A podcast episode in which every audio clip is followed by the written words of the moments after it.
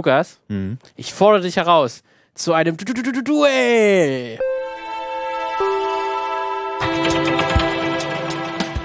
Und ich nehme deine Herausforderung mit Freude an. Haha. Wir werden nämlich heute eine, eine, eine Grundfrage der Science Fiction klären. Welche?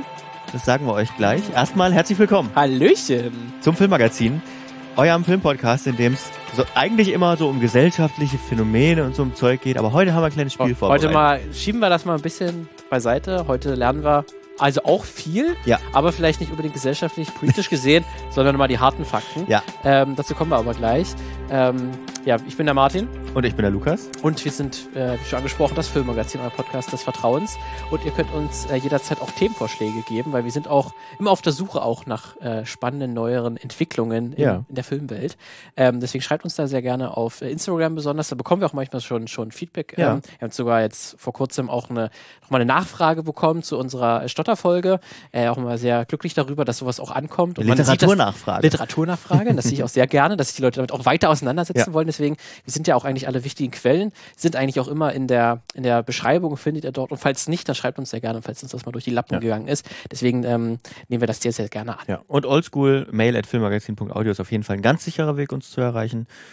Oder halt auf der Website ähm, filmmagazin.audio findet ihr auch alles und eine Kommentarfunktion. Gut, damit haben wir euch genug auf die Folter gespannt. Wir spielen heute Quartett. Yes! Und zwar haben wir, äh, ja, wie schon gesagt, Science Fiction uns ausgesucht. Da ging es ja auch immer so ein kleines bisschen in den letzten Folgen drum. Ich habe ja immer Star Trek als Beispiel für irgendwas genommen. Habe ich schon mal Star Wars für irgendein Beispiel genommen? Ich glaube nicht. Doch, klar. Nein! Also heute, heute wird Star Wars und Star Trek natürlich, weil es um Science Fiction geht, auch eine Rolle spielen. Aber heute geht's um Raumschiffe. Und wir klären heute ein für alle Mal, welches das beste Raumschiff oder die besten Raumschiffe sind, die es gibt. Da dann Überhaupt. auch keine, kein Debattieren mehr. Nee, kleiner Spaß. Also wir haben Raumschiffe mitgebracht, haben äh, Kategorien mitgebracht und wollen Jedes Raumschiff muss quasi in die Kategorien antreten. Also wir machen immer per Zufallsprinzip, Ja. äh, losen wir aus, welches Raumschiff gegen welches Raumschiff antreten muss und das wird dann geklärt, welches von den beiden das bessere Raumschiff ist an- anhand von fünf Kategorien. Kategorien. Und ähm, um euch nicht ganz auszuschließen, wenn ihr, wenn ihr, wir werden natürlich, jeder von uns hat vier Raumschiffe mitgebracht. Das heißt, wir haben insgesamt acht Raumschiffe, ähm, die gegeneinander antreten können. Und wenn ihr noch andere Raumschiffe habt, wo ihr sagt, ah, das hätte aber in der Kategorie auf jeden Fall gewonnen, dann schreibt uns doch einfach gerne über die Wege, die wir gerade erwähnt haben. Ja, also ich weiß nicht, wie du es gemacht hast, aber ich habe so Raumschiffe im Fokus, die schon so eine tragende Rolle, sag ich mal, spielen. Also nicht unbedingt äh, die Hauptraumschiffe sind aus irgendwas. Also die Enterprise zum Beispiel kommt bei mir nicht vor, nur weil es die das, das oder sag mal das wichtigste oder meist auftretende Raumschiff in, in Star Trek ist. Ähm, ich habe mir was anderes ausgesucht. Ähm, sondern nämlich immer sowas, was ich besonders gut finde oder was bei mir besonders hängen geblieben ist oder wo man auch ein bisschen drüber reden kann. So. Ja.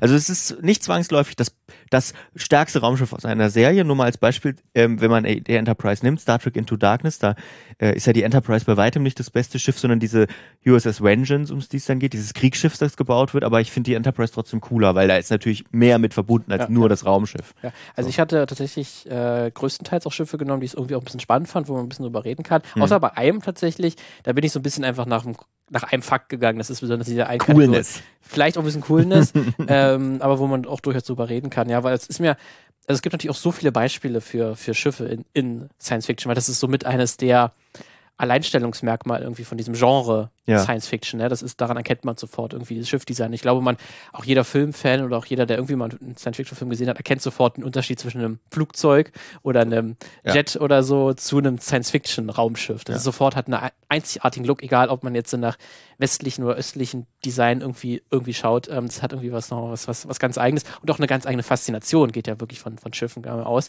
weil das ja da meistens irgendwie dann auch die ähm, beste Technologie in diesem Jahrhundert ähm, oder in diesem Film halt irgendwie auch darstellt, weil das dann irgendwie mit in, in, in dem Film auch eine große Rolle spielt. Ähm, deswegen sind ja Schiffe auch so ein gutes Symbol für, den, Ja. für das Science-Fiction-Genre an sich. Ja, auf sagen. jeden Fall. Und äh, man kann schon auch die jeweiligen Schiffstypen, Designs natürlich auch dann jeweils zuordnen. Ne? Also man sieht auf jeden Fall, man sieht bei vielen Raumschiffen, die sind aus Star Trek. Und wenn man Ja. mal, wenn man dann mal, also zumindest bei den Föderationsschiffen oder bei den anderen großen, also bei den Klingonenschiffen sieht man es auch oft, ähm, wenn dann mal was da aus der Reihe tanzt, dann fällt, dann denkt man so, ah nee, das sieht eher aus wie was anderes zum Ja. Beispiel. Ja, aber wir wollen vielleicht erstmal ganz kurz die Kategorien vorstellen, die wir haben. Das sind natürlich sehr objektiv gewählte Kategorien. Absolut. Also Ja. das ist alles sehr objektiv, Ja. was hier Ja, gerade das was, ist total was objektiv. passieren wird in Zum Beispiel Minuten. Coolster Sound. Genau. Das kann Es- man, ist eine Kategorie. Das kann, da kann man nur noch obje- objektiv Ja, urteilen, auf jeden Fall. Wir haben Geschwindigkeit. Das ist eine objektive Kategorie. Ja. Obwohl wir dann gucken müssen, wenn wir verschiedene Einheiten haben von Geschwindigkeiten, wie wir es dann vergleichen. Da müssen wir rechnen. Ah. Mal gucken. Ja. Größe Auch ist auch das- eine das relativ ein objektive einfacher. Kategorie tatsächlich.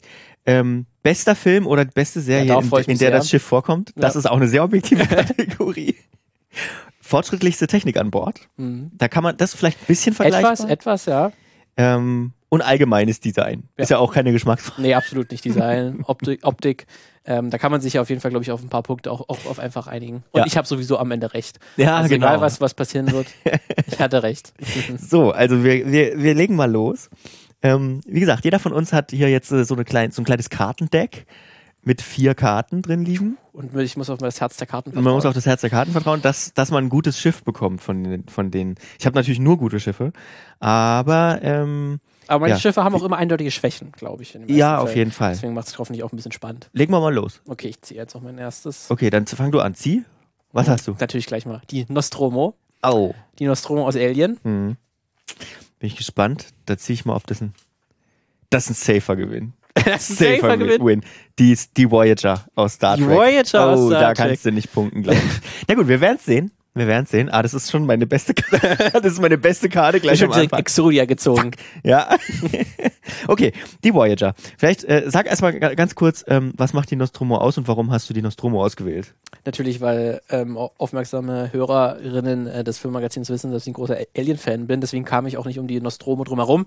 Das Hauptschiff aus dem ersten Teil und zwar quasi auch dort, wo der ganz, oder der, sag ich mal, 90 Prozent ähm, des Films auch spielt, ähm, weil die Nostromo ein Alien mitnimmt, mehr oder weniger, ähm, und das dann später sein Unwesen auf diesem Schiff treiben wird. Und ich nehme es natürlich deswegen, weil es einerseits ähm, ikonisch ist, Hm. ähm, allein auch der Name ist irgendwie so, Nostromo hat man mal auch, glaube ich, selbst Leute, die diesen Film nie gehört haben, haben diesen Namen vielleicht irgendwie schon mal, mal mitbekommen, das ist ein Schiff. Äh, und einerseits, ich finde das, also tatsächlich da nicht, da gehen wir dann in der Kategorie Design auf jeden Fall näher drauf ein, nicht das Außendesign ist gar nicht so spannend, sondern das Innendesign. Das ist für mich das große auch Alleinstellungsmerkmal der Nostromo, wie es schafft, dieses industrielle, maschinelle, irgendwie auch lebendige Schiff, also es wirkt so wirklich wie eine lebendige Fabrik, die atmet. Ähm, das hört man auch im Soundbeispiel, dass das irgendwie so wirklich wirkt wie in einem, in einem Schwertransporter oder so, hör, hört sich das an. Äh, das finde ich sehr, sehr einzigartig. Es ist wirklich auch der Look, ähm, wo ich sage, zeig mir irgendeinen Ausschnitt aus dem Film, irgendwie, wo man das Schiff sieht und ich kann dir sofort sagen, das ist die Nostromo, also aus 100 verschiedenen Bildern ähm, von Schiffen, vom Innendesign würde ich sofort die Nostromo erkennen. Okay, okay. Na dann, lass uns doch mal gleich mit dem Sound Und loslegen, Vo oder? Voyager für Also ja, Voyager. Äh, ich finde, ähm, also die Voyager ist tatsächlich mein, mein Lieblingsschiff aus dem Star Trek-Universum, also ähm, Schiff der Intrepid-Klasse. Ich fand sie cool, weil sie anders ist. Also Star Trek Voyager lief ja von 95 bis 2001. Das heißt, ähm, ist eine der, der drei großen Serien aus diesem, aus dem großen Star Trek-Jahrzehnt der 90er Jahre, also The Next Generation hat ja schon in den 80ern angefangen, dann Deep Space Nine und eben Voyager. Ähm, goldene Zeit für Star Trek. Und die war für mich immer die modernere. Also ich fand die Enterprise fand ich auch nett, aber die Voyager war, kommen wir dann auch bei der Technikkategorie noch dazu, die war erstmal schon in, in, der, in, der, in der Welt der Serie moderner, weil sie auch zehn Jahre später, glaube ich, vom Stapel gelaufen ist, als die, zumindest die Enterprise D, ähm, ist besser ausgestattet. Sieht aber auch cooler aus, weil da auch nochmal ähm, zwischen 87, glaube ich, kam TNG und 95 natürlich nochmal ein bisschen Designentwicklung auch in der, in, der, in der Gestaltung sozusagen ist, in der realen Welt.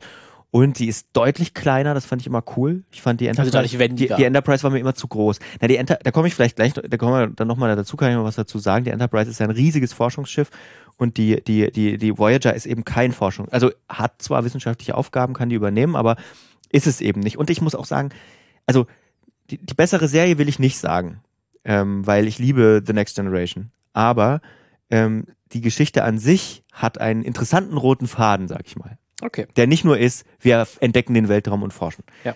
Da kommen wir, glaube ich, noch dazu. Gut, und, also- und ein, weibli ein weiblicher Captain zum Oha. ersten Mal. Oha. Captain Catherine Janeway. Gut, auch damit cool. kann die Nostromo nicht ganz dienen. Da ist der Captain tatsächlich ein Mann, aber die erste Offizierin, Hm. die ja eigentlich die Hauptfigur ist, dann auch eine Frau, die da tatsächlich auch filmgeschichtlich da auch Geschichte geschrieben hat, Ja. weil es einer der ersten waren. Also Ja. den Punkt würde, wenn wir vielleicht äh, Feminismus. Ja, den haben wir ausgespart. Den haben wir jetzt ausgespart, aber da würde vielleicht auch die Nostromo gewinnen. Nee, glaube ich nicht. Kann man jetzt Captain, vergleichen? gegen Captain Catherine Captain- Janeway. Na gut, aber ganz ehrlich, das Feminismus-Ranking finde ich auch ein bisschen absurd. Finde ich auch ein bisschen zu absurd. Okay, wir lassen das weg und kommen zum coolsten Sound, würde Genau. ich sagen. Da hast du ja schon mal, wir, du hast ja schon angeteased, da müssen wir uns die Nostromo, glaube ich, mal anhören. Gerne mal. Gerade, dann, Direkt auch aus dem Anfang in den ersten äh, vier, fünf Minuten des Films, wo man erstmal die Kamera durch die leere, mehr oder weniger leere Nostromo äh, äh, schwelgt und schwebt, weil die Crew gerade noch im Kyroschlaf ist, aber die Nostromo erhält in diesem Moment, wo dieser Sound zu hören, äh, zu hören ist, gerade das äh, Signal, was quasi dann, das, das Notrufsignal, was dann den Film auch auslöst, die Filmhandlung.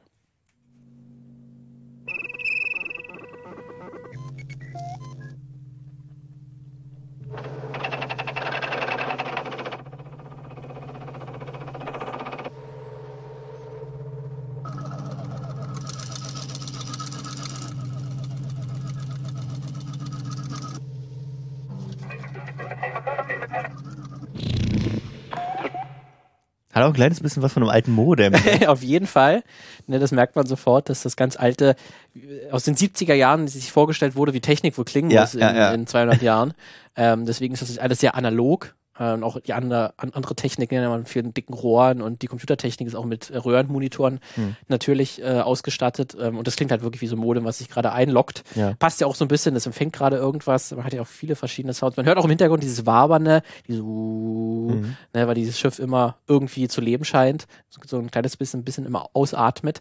Ähm, aber ich finde es auch einfach so, also das klingt auf jeden Fall schon einzigartig. Man merkt auf jeden Fall, es kommt nicht von heute, dieser, Ja. dieser Sound, der wurde es irgendwie in der Vergangenheit gestaltet, Mhm. aber es hat dadurch für mich direkt so ein, irgendwie ist, man hat das Gefühl, hier, hier spricht irgendjemand mit irgendjemandem, aber es sind keine Menschen, die miteinander sprechen, Mhm. Ja. sondern wirklich nur die Technik, die kalte Technik. Ja, also ich glaube, da, ich glaube, den Punkt muss ich dann der Nostromo geben. Ich habe den Voyager Sound dabei. Ja. Wir hören mal kurz rein, auch in auch in Interior Sound tatsächlich. Aber es ist ja, es ist ja die die Voyager ist ja ohne Frage wesentlich moderner.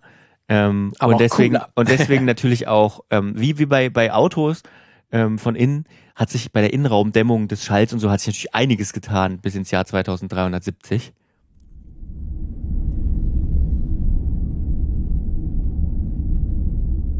Das ist der ruhige, nebenbei laufende Brückensound. Also der auch gut, du merkst auf jeden Fall auch, ne, die ist irgendwie aktiv. Immer. Ja. Auch so, Ja. das ist wahrscheinlich auch so der, der Antrieb, würde ich mal vermuten, ist, dass dieser Sound so das so ein bisschen darstellen, ne, dieser irgendwie, ähm, man merkt, es, es lebt. Ja. Ist auch nicht schlecht, aber ist natürlich bis, bis mir ein bisschen zu wenig. Ja, ja, ja. Also den, den, den. Punkt, den muss ich, den muss ich, ähm, den muss ich also kampflos, Kampflos abgeben. kampflos abgeben an die 1 zu Nostromo. 0 für die Nostromo. Aber ich muss sagen, also wir kommen zur, wir kommen zur, zur Rubrik Geschwindigkeit und ich glaube, Da wird es jetzt vielleicht etwas anders. Aber wir wollten übrigens noch äh, Jingles hier, kleine Einspieler machen. oh ja, für die Kategorien, die müssen wir nachliefern. Okay, ich mache noch mal kurz Sound. Coolster Sound. Das ist richtig, richtig äh, Nice. fresh, ähm, wie, wie, wie, wie so Science Fiction klingen muss. So genau so muss es klingen. Kommen wir, wir zum nächsten, kommen wir zu unserem nächsten Punkt. Geschwindigkeit. Ist übrigens alles live eingesprochen. Live wir haben jetzt keine Jingles Ja, Lukas vorproduziert. hat, hat sich mal wieder etwas gegönnt. Ja. Äh, neues, neues Soundboard, neues Soundboard, Spielzeug. Ähm, und deswegen wird das auch mal entsprechend eingesetzt. Damit, damit gehen wir euch jetzt richtig schön auf den Keks. Gut, ähm, Geschwindigkeit. Ja, was, äh, wie schnell ist denn die Nostromo?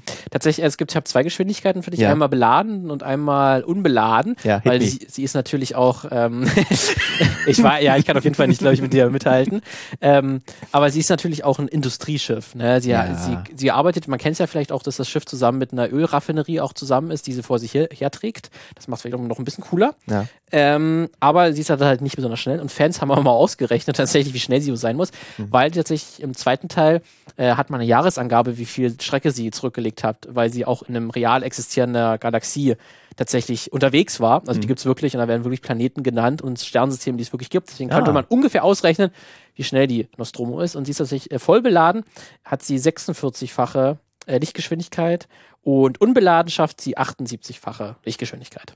Ah, ist aber doch schon relativ schnell, Ja, finde ich. Da, wird da irgendwas gesagt? Äh, ach nee, da können wir bei der Technik drüber sprechen. Ähm, ich musste dich mal kurz destroyen, die Nostromo. Mhm. Ähm, ich steig Mach's mal, ich steig mal ein mit der Höchstgeschwindigkeit.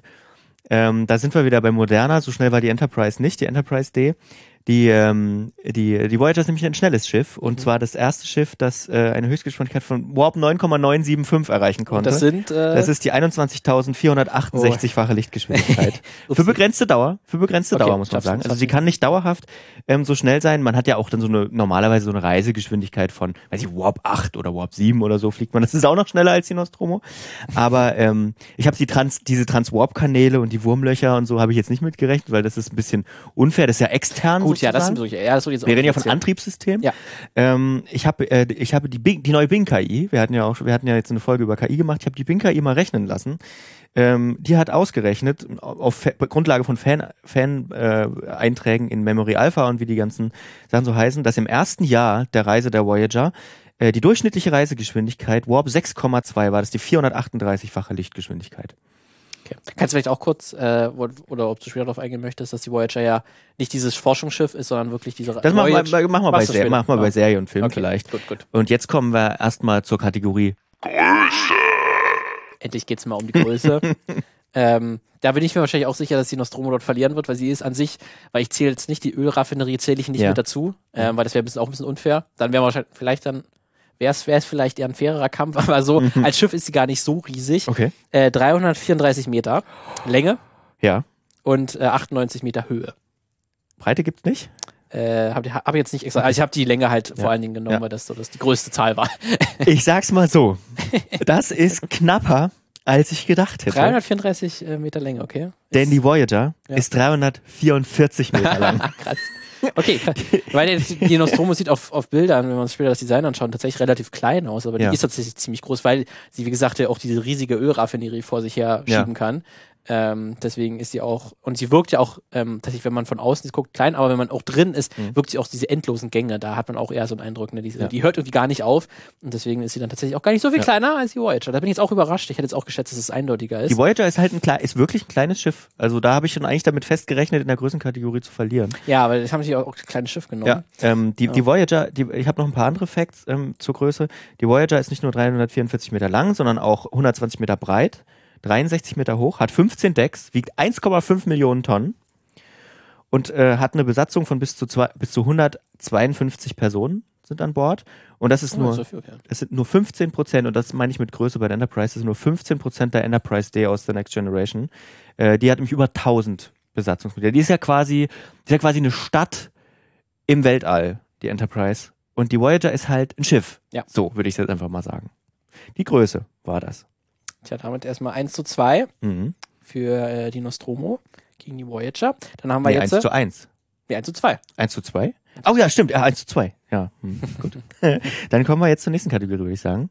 Und das ist Bester Film, beste Serie, in der das Schiff vorkommt. Hey. so, gut. Ja, ja, jetzt wird schwierig, ne? Nee, ist bei mir relativ haben- einfach. Ne, toll, jetzt sagen wir natürlich gegenseitig, ich sage natürlich, dass Alien äh, als, als Kulturprodukt deutlich besser und wichtiger war für die Science Fiction als Voyager. Und du sagst natürlich jetzt umgekehrt. Aber Nee, wir können uns auf jeden Fall darauf einigen, dass Alien mehr mal, Filmgeschichte geschrieben du hat hast, als. also ja, erstmal ist, ist, erstmal ist Voyager natürlich eine Serie und kein Film und Serien hatten, hatten damals ja auch noch einen wirklich einen anderen Stellenwert als Kinofilme, zumal, also wir reden ja von 90ern und äh, 70er. 79. ja. 79. Ähm, ich glaube, den Punkt würde ich dir erstmal vorweg, ich, den Punkt würde ich dir geben. Mhm. Und ohne zu sagen, dass Voyager keine gute Serie ist oder dass, dass, nicht, dass nicht manche Leute Voyager besser finden können. Aber ähm, ich glaube, was den Einfluss und die Prägung für die Science Fiction und Erzählungen von Science Fiction, ähm, ja, was damit zu tun hat, da ist, da ist Alien schon deutlich. Also Alien hat, wie du schon sagst, wirklich, einen, glaube ich, einen größeren Impact gehabt als, als, als Star Trek Voyager, sag ich mal. Wenn man jetzt vergleichen würde, Alien und Star Trek, ist es, glaube ich, wieder eine andere Das Geschichte. Ist, ja, aber da wäre ich mir auch etwas schwieriger, das zu ist sagen. schwieriger zu definieren. Ja, es ist, schwieriger zu definieren. Beide en- enormen Einfluss Ja, ja. gehabt. ähm, aber, sagen, aber wenn man sich die. Einzelprodukte anguckt, würde ich schon Ja. sagen, ist Alien, Ja. ähm, ich sage mal zumindest, hat größere Wellen geschlagen und wirkt sich länger aus. Hat ja auch länger Zeit gehabt, um sich auszuwirken. nee, aber Star Trek äh, Voyager ist ja nur ein Teil Ja. dieser Serie. So. Äh, nichtsdestotrotz finde ich es eine tolle Serie, eine der besten Star Trek Serien. Ähm, und da vielleicht jetzt auch kurz mal zu sagen, worum es eigentlich geht und warum ich das auch immer sehr interessant fand. Ich finde, sie haben ähm, gute Dinge von The Next Generation übernommen, nämlich dass jede Folge es auch darum geht, ähm, an, etwas kennenzulernen, andere Zivilisationen kennenzulernen, Respekt und so weiter. Und haben dem Ganzen aber noch so ein Layer hinzugefügt, ähm, indem sie gesagt haben, ähm, wir machen, sind jetzt kein großes Wissenschafts- und Reise- und Forschungsschiff, das jetzt die Mission hat, einfach fremde Welten zu entdecken, sondern ähm, Voyager geht ja damit los, dass die Voyager durch ein, ähm, naja, durch ein Wesen, sage ich mal, ähm, so heißt auch die erste Folge, wie das Wesen, ich glaube, der, der, der Fürsorger oder so, oder irgend sowas, ähm, dass die in den, Del in den Delta-Quadranten ge- gebeamt wird, sage ich mal. Und der Delta-Quadrant ist vom Alpha-Quadranten, in dem sich die Erde befindet, so ist das eingeteilt, unglaublich weit weg. So, und ähm, ich glaube, ähm, es wird am Anfang sogar mal ausgerechnet, dass wenn man mit, selbst mit Warp-Höchstgeschwindigkeit nach Hause fliegen würde, man in der Lebzeit der Crew nicht mehr ankommen würde. Ähm, oder jedenfalls ein paar Jahrzehnte brauchen würde. Und am Ende, ähm, am Ende, ja, sind alle am Anfang erstmal komplett down, weil wir werden wahrscheinlich nie wieder zu unserer Familie zurückkommen. Und das finde ich ist ein spannender Punkt für die Serie und die Voyager ist quasi, die Serie Voyager ist, ist die Geschichte der Rückreise der Voyager. Und ich glaube, da kann man auch spoilern. Ich finde auch, die Serie hat ein, ein gutes Ende bekommen, ein cleveres Ende. Ähm, da will ich aber erst bei der nächsten Kategorie drüber sprechen, aber willst du noch was zu Alien sagen? Oder ist zu Alien schon alles gesagt? Eigentlich worden? schon, ja, ich habe ja auch schon mal eine eigene Folge drüber, oder über Ja. das Alien Monster, Ja. auch mal ein eigenes äh, Könnt ihr nachhören. F- F- Filmmagazin Mhm. Folge drüber gemacht, deswegen hört euch das gerne an. Da spielt natürlich auch die Nostromo eine große Rolle.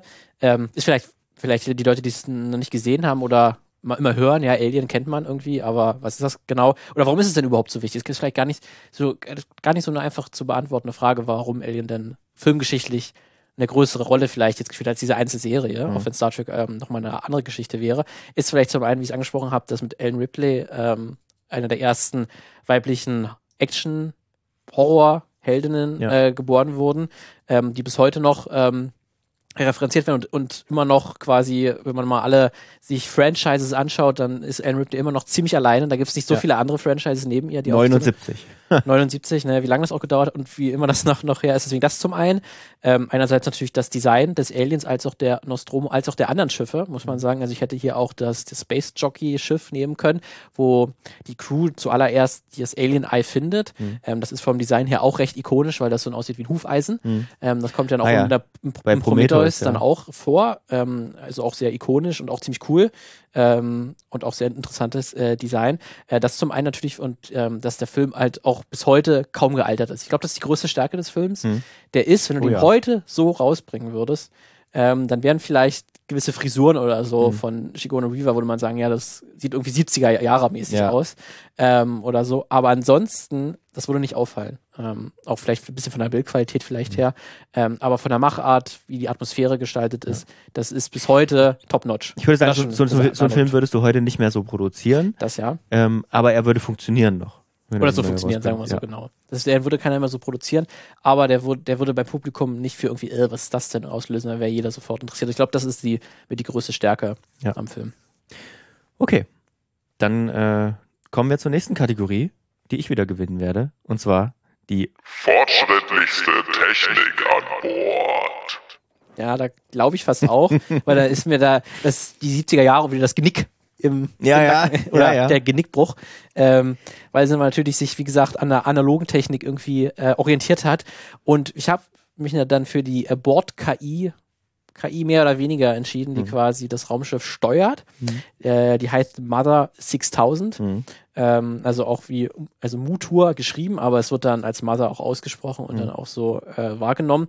Ähm, also auch eine weiblich konnotierte KI, ähm, die sich quasi um die Steuerung des Schiffes kümmert, aber halt auch ähm, äh, geheime äh, Aufgaben hat, weil sie ja quasi vom, vom dem, äh, der Firma, die das ganze Schiff auch besitzt, Wayland Yutani. Raymond Utani, Mhm. ähm, das weiß gar nicht, das weiß quasi nur ein Crewmitglied, nämlich Ash, der selbst ein Android Ja. ist. Könnte man auch diskutieren, ob Ash nicht vielleicht die Modernere Technik ist, die modernere ja. Technik ist als äh, Mother. Könnte man jetzt drüber überschreiten. Ich habe mich aber trotzdem mal für, für Mother äh, entschieden, ähm, weil sie natürlich dann quasi das damalige Bild einer intelligenten KI entspricht, auch wenn sie selber im Film gar nicht groß vorkommt. Äh, sie wird nur einmal quasi befragt von Ripley und quasi man will ja herausfinden, was ist eigentlich das, die eigentliche Aufgabe unserer Crew und warum, äh, was ist denn mit diesem Alien, was hier passiert ist. Ich möchte gerne einen Notruf ablegen, aber Valiant Yutani und Mother haben quasi entschieden, nein, die Crew ist expendable, die können wir, die kann gerne sterben, aber Ja. bitte das Alien soll überleben, weil das ist eine potenzielle Biowaffe, die Ja. wir irgendwie kommerziell ausnutzen können. Ähm, und deswegen ist Mother ist, ist ein 2,1 Terabyte äh, Mainframe Mhm. äh, Computer. also noch nicht irgendwie Mikrochips und so, sondern halt ein dickes Mainframe, wie damals halt auch die Computer aussahen. Deswegen seine eigentliche Leistungsfähigkeit kann ich jetzt schwer einschätzen, aber es kann selbst gar nicht sprechen. Man muss nämlich mit Texteingaben mit dem arbeiten. Und alleine da würde ich sagen, schwierig. Old Tech. Old Tech. Old Tech. Aber ich glaube, selbst mit Ash, wenn ich ihn genommen hätte als Android an Bord, ähm, ist nichts, wer hätte auch keinen Stich gehabt. Gegen. Auch wenn der selbst denken und sprechen kann, ähm, ist ja trotzdem nur halt eigentlich ein Roboter, wenn Ja. du so willst. Kann ich beide schlagen. Kannst du beide Ich sag mal, wenn du den Computer schon nimmst, dann nehme ich den Computer der, dann nehme ich den Computer der, der Voyager. Der ist nämlich was ganz Besonderes, auch wieder im Vergleich zu vorherigen Vorgängerschiffen. Ähm, die, ich weiß nicht, ob sie das erste ist, aber ich glaube, eins der ersten Schiffe in der Sternenflotte, die bioneurales Gel verwenden für die Computer. Die sind nämlich nicht mehr nur Schaltkreise, sondern ähm, organische Substanzen, die in den Computer eingearbeitet worden sind. Also eine Kombination aus organischen und anorganischen Substanzen. Ähm, und das macht den Computer nicht nur schneller, sondern er kann dann auch besser lernen. Also es ist quasi noch mehr wie ein Gehirn, dem Auch nachgefunden. interessant, ne, dass es hier wieder mehr so diese Verknüpfung ist, äh, Gehirn, Maschine. Genau, genau, genau, genau, genau. Das ist das eine, was den Computer angeht. Ich hätte aber auch zum Beispiel, wenn es um KI geht, noch den Doktor der Voyager, denn die Voyager ist, hat nicht keinen menschlichen Doktor an Bord aufgrund dessen, wie es losging in der Serie. Äh, und dann nutzt sie sich das, nutzt sie das äh, HNAR, also das Notfall, ähm, das Notfallsystem, ähm, und das ist ein Hologrammdoktor, ähm, der auf der, der fest verbaut ist in die Krankenstation und am, und am Anfang natürlich noch der, der, der sture Hologramm, äh, das sture Hologramm ist, das einfach nur für die medizinischen Notfälle da ist und am Anfang sich auch aufregt, dass er auch für Bagatellen äh, aktiviert wird und nicht nur für Notfälle. Ähm, der dann aber auch immer natürlich, so ein bisschen wie Data, haben wir ja auch drüber gesprochen auf der Enterprise äh, in der vorletzten Folge, ähm, der dann auch immer ein bisschen menschlicher wird, ein kleines bisschen, der dann irgendwann auch so einen Emitter bekommt, äh, damit er auch außerhalb der äh, Krankenstation als Hologramm existieren kann und ja auch Teil, wichtiger Teil der Crew ist. So, den hätte ich noch. Ich hätte auch die Transphasentorpedos nehmen können, mit der die Voyager dann in der letzten Folge ausgestattet, in der vorletzten Folge ausgestattet wird, ähm, die alle Schilde durchdringen können, ähm, ist Zukunftstechnologie. Hm. Also Ähm, sind sie dann, achso, sie sind dann auch Zeit Zeitreise betrieben? Äh, Also sind- nee, oder- das ist die letzte Folge tatsächlich. Gut, das Okay. kann ich ja sagen. Jetzt, ähm, ähm, ich hätte nämlich noch die Voyager selbst genommen. Die ähm, schafft es nämlich, ihre Crew nach Hause zu bringen. Äh, und zwar wahlweise nach 23 Jahren, beziehungsweise nach sieben Jahren. Und da kommen wir nämlich in die Zeitreise, denn das ist jetzt wirklich ein Major-Spoiler. Also wenn ihr die Serie wirklich noch gucken wollt, wo ich jetzt bei den wenigsten von ausgehe, ähm, dann hört weg. Die, die Voyager hört nämlich auf äh, mit, einer, mit einem ganz cleveren Kniff.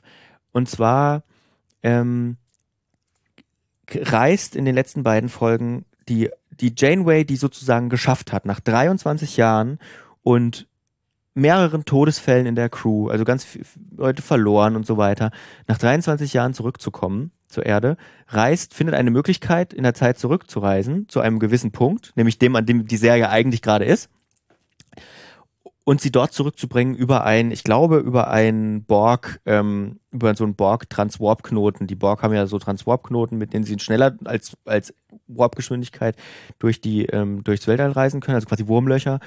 Ähm, und sie schafft es dann sozusagen, ihre Crew nach den sieben Jahren, die wir schon verfolgt haben, zurückzubringen. Die Zukunfts-Janeway. Und da bringt sie auch zum Beispiel die Transphasentorpedos mit aus der Zukunft, die gegen Borgs effektiv sind, weil die Borg ja modular, ähm, frequenzmodulierte Schilde verwenden und so weiter und so fort.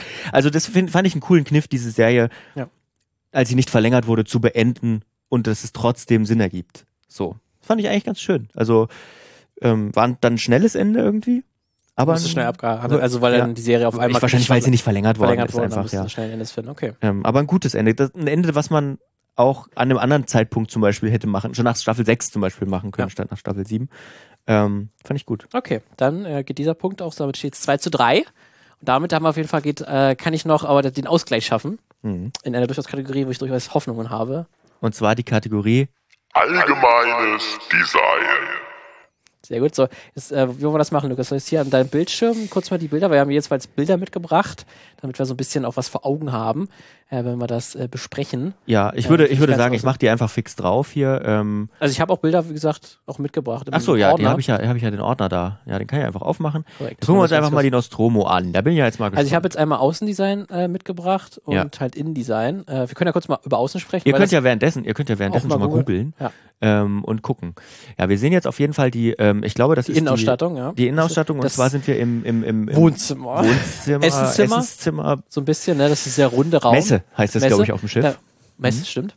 Äh, Da merkt man auf jeden Fall auch viel, viel 70er Jahre. Ist auf jeden Fall auch sichtbar diese Art Holzvertäfelung. Ja, nur Ja. halt, nur halt mit, nur halt nicht Holz, sondern halt Ja. fancy neue Materialien, Weil nur halt. aber es sieht halt holzig so ein bisschen aus, ne? Und irgendwie auch so die, die Sitze, die kreisförmigen oder so dieses kreisförmige Sofa, Mhm. auch so äh, Lederlook. Ähm, aber man merkt auf jeden Fall, es trotzdem ist äh, Science Fiction, weil über dem allen so ein Computerbildschirm, mehr, so mehrere Bildschirme äh, hängen. Ja. Äh, wo man quasi dann die neuesten Nachrichten oder die aktuellen, äh, den Status des Schiffes sich quasi begutachten kann. Ja.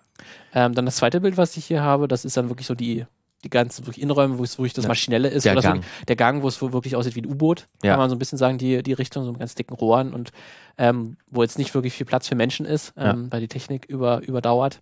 Ähm, und quasi das Wichtige ist am, am Schiff und die Menschen eher wirklich ex- expendable sind, ähm, dass man die ver vernachlässigen kann. Ja. Ähm, und dann halt als letztes dann das Außendesign, Außen. das dritte Bild. Ähm, das, ich weiß gar nicht, wie man das beschreiben würde. Also es ist recht klassisches. Also ja, ich, ich sag mal so, es sieht aus wie, wie viele andere äh, Sch- Sch- Raumschiffe in Science Fiction auch, nur mit dem Hintergedanken halt, dass es halt wirklich ein sehr prägendes war. Stimmt, Und viele, glaube ich, auch dem nachempfunden worden sind. Ne? Ja, es wirkt so, also ein bisschen auch, man merkt auf jeden Fall irgendwie auch so was Waffenmäßiges, hat es irgendwie trotzdem so Eindruck. Ja, es wirkt irgendwie auch so mit den oberen, hat so eine Art Geschützturm, aber es ist gar kein Geschützturm, aber es sieht so ein bisschen dann danach aus. ja. Ähm, aber sehr unspektakulär eigentlich so vom, vom, vom Außendesign her. Es wirkt halt auch nicht modern. Man sieht sofort, ne, es Mhm. ist industriell. Das kommt auf jeden Fall in jeder Phase irgendwie heraus. ja. So hast du ein gutes Bild von der Voyager. Ich habe ein gutes Bild von der Voyager, erstmal von, von, von unten natürlich. Ähm, die ist, wenn man, also sie ist nicht breit, sie ist eher lang, das hat man ja schon bei den Größenkategorien gehört. Äh, Sie hat eine sehr schöne Deflektor, eine sehr schöne Deflektorscheibe, finde ich. also ich sag mal, das ist das, was, was bei der Ultra, bei der Ur- Ur-Enterprise, ne, wenn man so kennt, wenn man sich die originale Serie anguckt, da war die ja noch, da gab es da dieses ganze Drumrum und so noch nicht. Das kam ja dann wirklich erst. Ähm, das, wo, wo sozusagen die Satellitenschüssel unten an der äh, Enterprise dran war, die hat man dann später, in, also bei den 60er Jahren hat man sich das ausgedacht, Kind ihrer Zeit. Und da hat man natürlich später gedacht, nee, das muss was anderes sein. Das ist nämlich, die Deflektorscheibe ist quasi so eine Art, ich, irgendjemand wird mich bestimmt killen, aber ähm, ist so eine Art Schildgenerator, der halt, wenn man schnell durchs All fliegt, sozusagen den, die Partikel und so weiter, wenn man dann nämlich mit, mit, weiß ich nicht, was für einer Geschwindigkeit, selbst wenn es Unterlichtgeschwindigkeit ist, durchs All fliegt und nur ein Staubkorn würde sozusagen gegen die Schi gegen Schiffswand fliegen, würde das ja natürlich alles kaputt reißen. Ähm, und da hat, hat man dann so eine Deflektor, so ein Deflektorschild, die das verhindert, die das quasi als Schild ablöst und trotz und auch für die Subraumkommunikation ist das, glaube ich, da. Ja, das denke ich mir auch häufig. Ja, sehr ja. gut für die Subraumkommunikation, wenn die jetzt hier noch mir was kaufe. Ähm, genau, und ähm, ansonsten, das ist ein Prototyp. Ansonsten ähm, finde ich sie, fand ich sie immer so klein und kompakt im Vergleich zur Enterprise. Ja, auf jeden Fall. Es ist ein schmales Wirkt, Schiff, wirkt wendiger. kleinere Warp-Gondeln. Ähm, Spannender an den Warp-Gondeln auch, sie sind höhenverstellbar, also verstellbar. Ähm, sie können nach oben gefahren werden, so. Das macht auch was mit der, Gesch- mit der Geschwindigkeit. Ist auch moderne Tech. Ähm, sie hat auch Landefüße tatsächlich, was auch Hat die wi- no wi- Nostromo wild natürlich auch. Ist. Ja, das stimmt, man sieht sie auch sogar. Ja. Ähm, und ähm, ja. ja Tja, das ist schwierig. Ist, ist super schwierig. schwierig, ne? Wie gesagt, also Außendesign würde ich dir gerne, kann ich dir gerne geben, aber Ja. InDesign. InDesign, ja, also ich sag mal. InDesign ist die Voyager natürlich wie, wie, ein, wie so ein Schiff aufgebaut. Also Ja. wie ein Star Trek-Schiff aus den 90er Jahren aufgebaut, würde ich sagen. InDesign würde ich dir auch geben. Tja, du meinst trotzdem. Und Außendesign die Voyager. Dann machen wir halb, einen halben Punkt für jeden. ja, hast natürlich du trotzdem gewonnen. Ja. Dumme Sau. Aber okay. Aber das ist das Spiel. Das ist das Spiel. Na gut, dann einigen wir uns aber so drauf. Ey, was auch, ey, ohne Witz. aber jetzt hat- 2,5 gegen 3,5, also, ne? Ja, jetzt hat hier die Nost jetzt hat die Voyager gegen die Nostromo gewonnen. Wir haben so. bestimmt gerade richtig, wir haben gerade richtig Feinde gemacht, glaube ich. Gut, das ist ja normal. Okay, dann ähm, dann geht's weiter mit. Runde 2. Es wird eine lange Folge heute, glaube ich ich. glaube auch, ja. Okay, ähm, wir ziehen wieder. Ja. Soll ich anfangen? Diesmal? Gerne, ja. Ich ziehe. Die Yamato habe ich. Die Yamato. Und ich habe die Slave One, damit wir jetzt nämlich die beiden großen Franchises schon mal durch haben. Ja. Äh, du warst mit äh, Star Trek dran, ich bin jetzt geht's mit Star, Star Wars weiter. Ja, gut. Ähm, also die Yamato, was lässt sich dazu sagen? Äh, die Yamato wird wahrscheinlich niemand, oder wird kaum jemand von euch kennen. Ähm, Gehe ich einfach mal von aus, weil es ein ziemlich alter Anime ist. Und ähm, wenn einem die Yamato was sagt, dann sicherlich das Originalschiff, denn die basiert tatsächlich auf einem echten Wasserfahrschiff, da komme ich aber noch dazu. Ähm, ist ein Anime aus, ähm, ich, Spaceship Yamato ist ein Anime aus 1974, glaube ich, ist dann 2012 und hat dann immer wieder noch ein paar ähm, Remakes bekommen. Ähm, aus woher, wo, in, aus welchem Teil des Star Trek-Universums stamm, stammt die Slave One? Star Wars. Äh, Star Wars, ja, ich kenne Bin mich ich leider bei. Star Wars überhaupt nicht aus.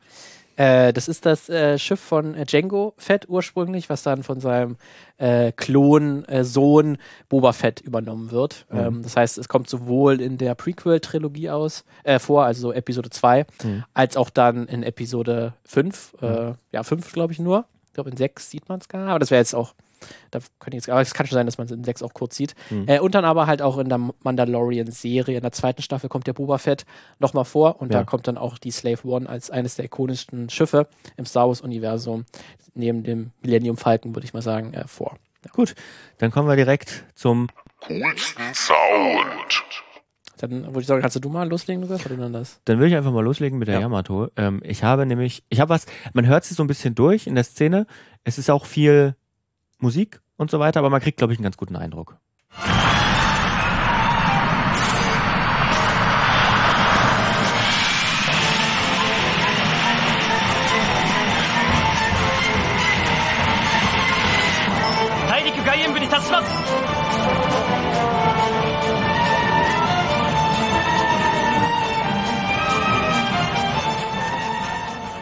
Also wir haben hier so eine Art Düsen-Sound, dieses und die Musik ist natürlich recht äh, dominierend. Die ist, Ja. die ist ziemlich gut, muss ich sagen. Ja, aber die, ist, zählt natürlich Die nicht. ist sehr ikonisch, die Musik, ja, das stimmt. ähm, und das ist tatsächlich aus der äh, aus aus aus ähm, Spaceship Yamato 2199 heißt es, glaube ich. Das ist die Serie von 2012. Ähm, Star Blazers heißt die Serie, genau. Star Blazers 2199. Ähm, in der das quasi ein Remake der Yamato ähm, ist ähm, und die haben aber, glaube ich, in dieser Serie die, die, das originale Sounddesign von der Yamato genommen.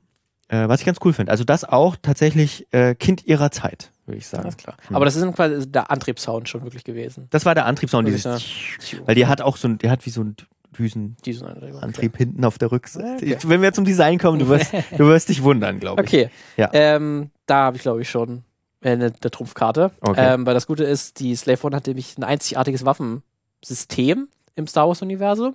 Es verfügt nämlich über eine Waffe, die irgendwie kein anderes Schiff hat. Zumindest wurde es bisher noch nie an, in einem anderen Schiff gezeigt. Okay. Es wurde tatsächlich, im, wie gesagt, in Episode 2, in Episode 5 und im Ma- Mandalorian kriegt man, nur- hört man nur diese Waffe. Mhm. Und das sind eben die seismischen Bomben Ah. der Slave Oh, One. ja, okay. Hm.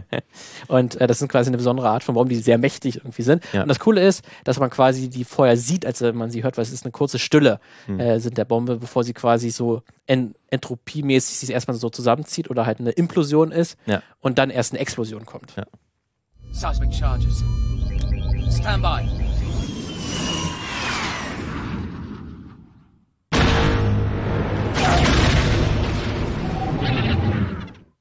Du wirst wahrscheinlich viele Fans gerade sehr, sehr glücklich gemacht haben, indem du Ja. das abgespielt hast, glaube ich. seismischen Bomben sind einfach sehr befriedigend, wie diese Ja. kurze Ruhe und dann Ja. kurz weg ist. Deswegen würde ich sagen, da eindeutig wie die Slave One, oder? Ja, den Punkt, den Punkt muss ich dir geben.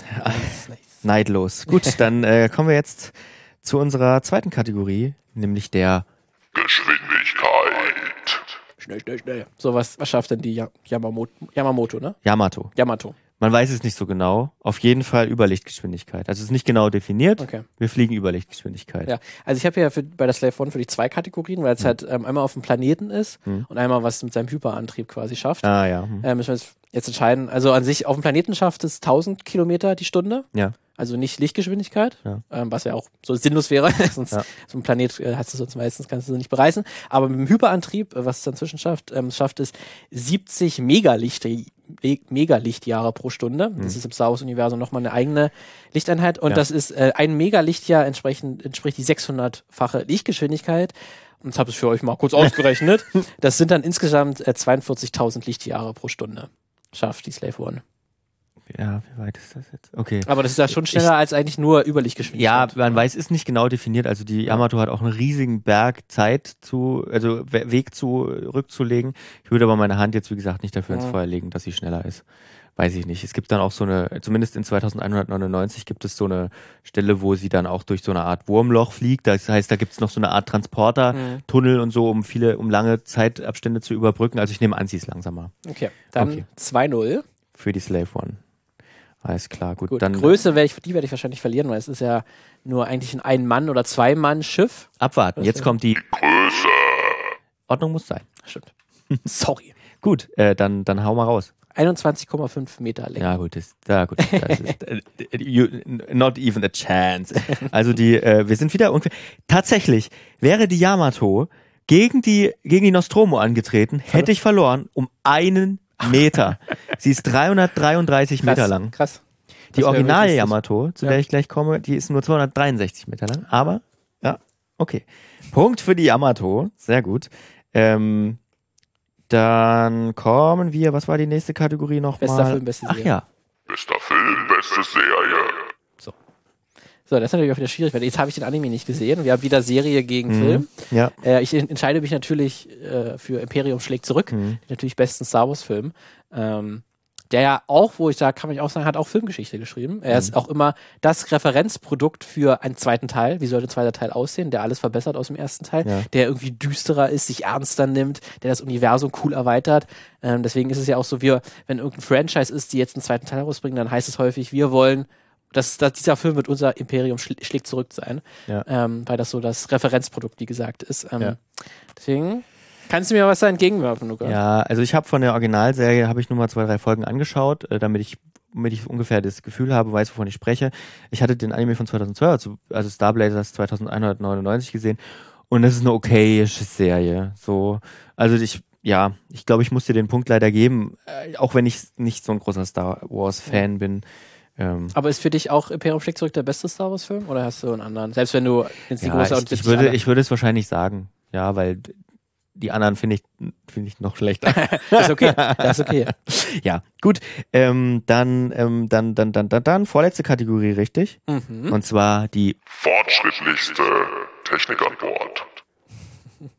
Ja, da kann ich muss ich mal auch mal gucken. Also tatsächlich, ich hätte mir auch dieser, dieser, die seismischen Bomben nochmal nehmen können. Ja. Die sind natürlich auch recht fortschrittlich, weil irgendwie kein anderes Schiff hat diese Bomben Mhm. oder will es nicht einsetzen. Die sind aber eigentlich jetzt nicht fortschrittlich, sondern machen einfach krass Bumm. Ja. Das finde ich jetzt nicht ganz so for- fortschrittlich, deswegen habe ich mich für eine andere Technologie an Bord äh, entschieden. Denn ähm, Boba Fett hat dann später, nachdem er das Schiff übernommen hat von seinem Vater, äh, die Militärsensoren nochmal geupgradet oder spezielle eingebaut. Ähm, und die sind nämlich äh, recht krass. Ähm, die können nämlich fast jedes bekannte ähm, oder fast jeden bekannten Scanner, äh, Scanner in der Galaxie stören und somit kann äh, die Slave One sehr unbemerkt vor seinen Feinden hin und her ähm, schwirren und ähm, fliegen. Also das heißt, auf den Scannern äh, von Sternzerstörern oder so oder des Todessterns ist die Slave One gar nicht feststellbar, ja. weil er mit den äh, Militärsensoren an Bord kann er die eben stören. Ähm, deswegen, das war für mich jetzt so, was ich da gelesen habe, die fortschrittlichste Te Technologie. Hm. ist Gut, jetzt ich- nicht ganz so beeindruckend, ich weiß. Ja, aber ist ja, zumindest ja. war. Für einen Es ist- Kopfgeldjäger ist es ziemlich es praktisch. ist, es ist schon key, auf jeden. Fall, ja. Es gibt auch so eine, ich weiß aber leider jetzt wirklich nicht mehr, wie genau das technisch zusammenhing, aber es gab auch bei Yamato in der Serie eine, äh, so eine Stelle, wo sie sich quasi unter Feindschiffe mischt und nicht, nicht aufgefallen wird, äh, also nicht auffällt unter die Schiffe der Gamilas, was die großen Feinde sind in dem, äh, in dem Serienuniversum. Und ich glaube, die ähm, kann auch sowas ähnliches. Äh, ich habe aber so ein bisschen eine Auswahl. Ich hätte da zum Beispiel den Wellenbewegungsmotor, das, der macht sozusagen die Überlichtgeschwindigkeit, das ist jetzt Mhm. nicht ganz so beeindruckend. Der macht auch das Wellenbewegungsschild.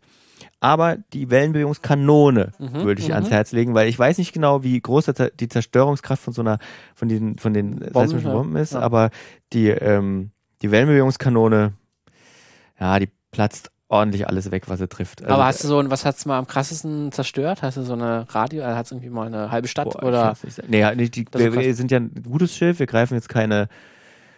Aber obwohl, doch, es, es gab, glaube ich, dann irgendwann mal so ein Thread, dass, dass eine Wellenbewegungskanone, ich glaube nicht die der Yamato, auf so einen Planeten gerichtet ist und die zerstört, glaube ich, kann den Planeten zerstören. Ich bin mir aber, ich will meine Hand dafür nicht. Damit ich kann die Selbstschwimmer tatsächlich nicht. Nehmen wir aber was anderes, weil Yamato ist natürlich ein relativ großes Schiff und die hat neben der Wellenbewegungskanone, die ein ganz großes Ding ist und sehr energiehungrig ist, Ja. hat ja auch noch normale Laserwaffen und, und das finde ich besonders cool, Jäger.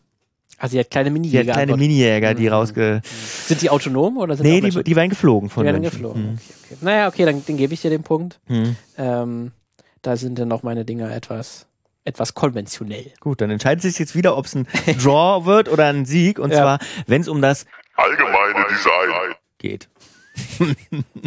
dann ähm, switchen wir doch mal hier die Ja. Seite und gucken uns doch mal dein, dein tolles Schiff an. Das ist Star Wars ganz Star oben, Wars, Slave One. Du hast wieder Außen und Innen mitgebracht, nehme ich an? Nee, einmal von der Seite, weil es Ah, ja. hat quasi zwei Modi. Ja. Das Ah, macht es ja. auf jeden Fall Mhm. auch schon besonders. Ähm, das ist nämlich die Slave One. Äh, wenn ihr das mal seht, im hochgestellten Modus, nenne ich es mal, sieht es aus wie ein Elefantenkopf. Ah, ja, stimmt. Für mich tatsächlich. Äh, so ist, glaube ich, auch die Referenz gewesen als Also, Design. das wäre schon arger Zufall, wenn das Zufall wäre. Ja, ähm, sieht auch super ulkig eigentlich aus, wenn das Ding in dem Modus fliegt. Also das ist eigentlich der Standard-Fliegemodus, weil das Ja. dann so sich nach vorne bewegt. Man sie ist eigentlich nicht so windschnittig, also total entgegensetzt windschnittig, weil es die meiste Fläche eigentlich fliegt, aber im Ja. Weltall ist das natürlich scheißegal. Ja. Ähm, aber eigentlich, ähm, wenn auf dem Planeten ist es eigentlich nicht super intelligent so zu fliegen, aber es sieht auf jeden Fall super einzigartig aus, weil das quasi wirklich ein fliegender Kopf ist, der fliegt. Äh, und es hat ein, äh, es kann eben auch auf der anderen Seite, also auf der Halsseite sozusagen, kann es liegen. Ja. Ähm, das ist dann mal auf meinem zweiten Bild zu sehen. Ähm, Ah ja. Da kann Mhm. man so dann einsteigen. Hinten rauslaufen. Da hat es dann auch eine Art Rampe.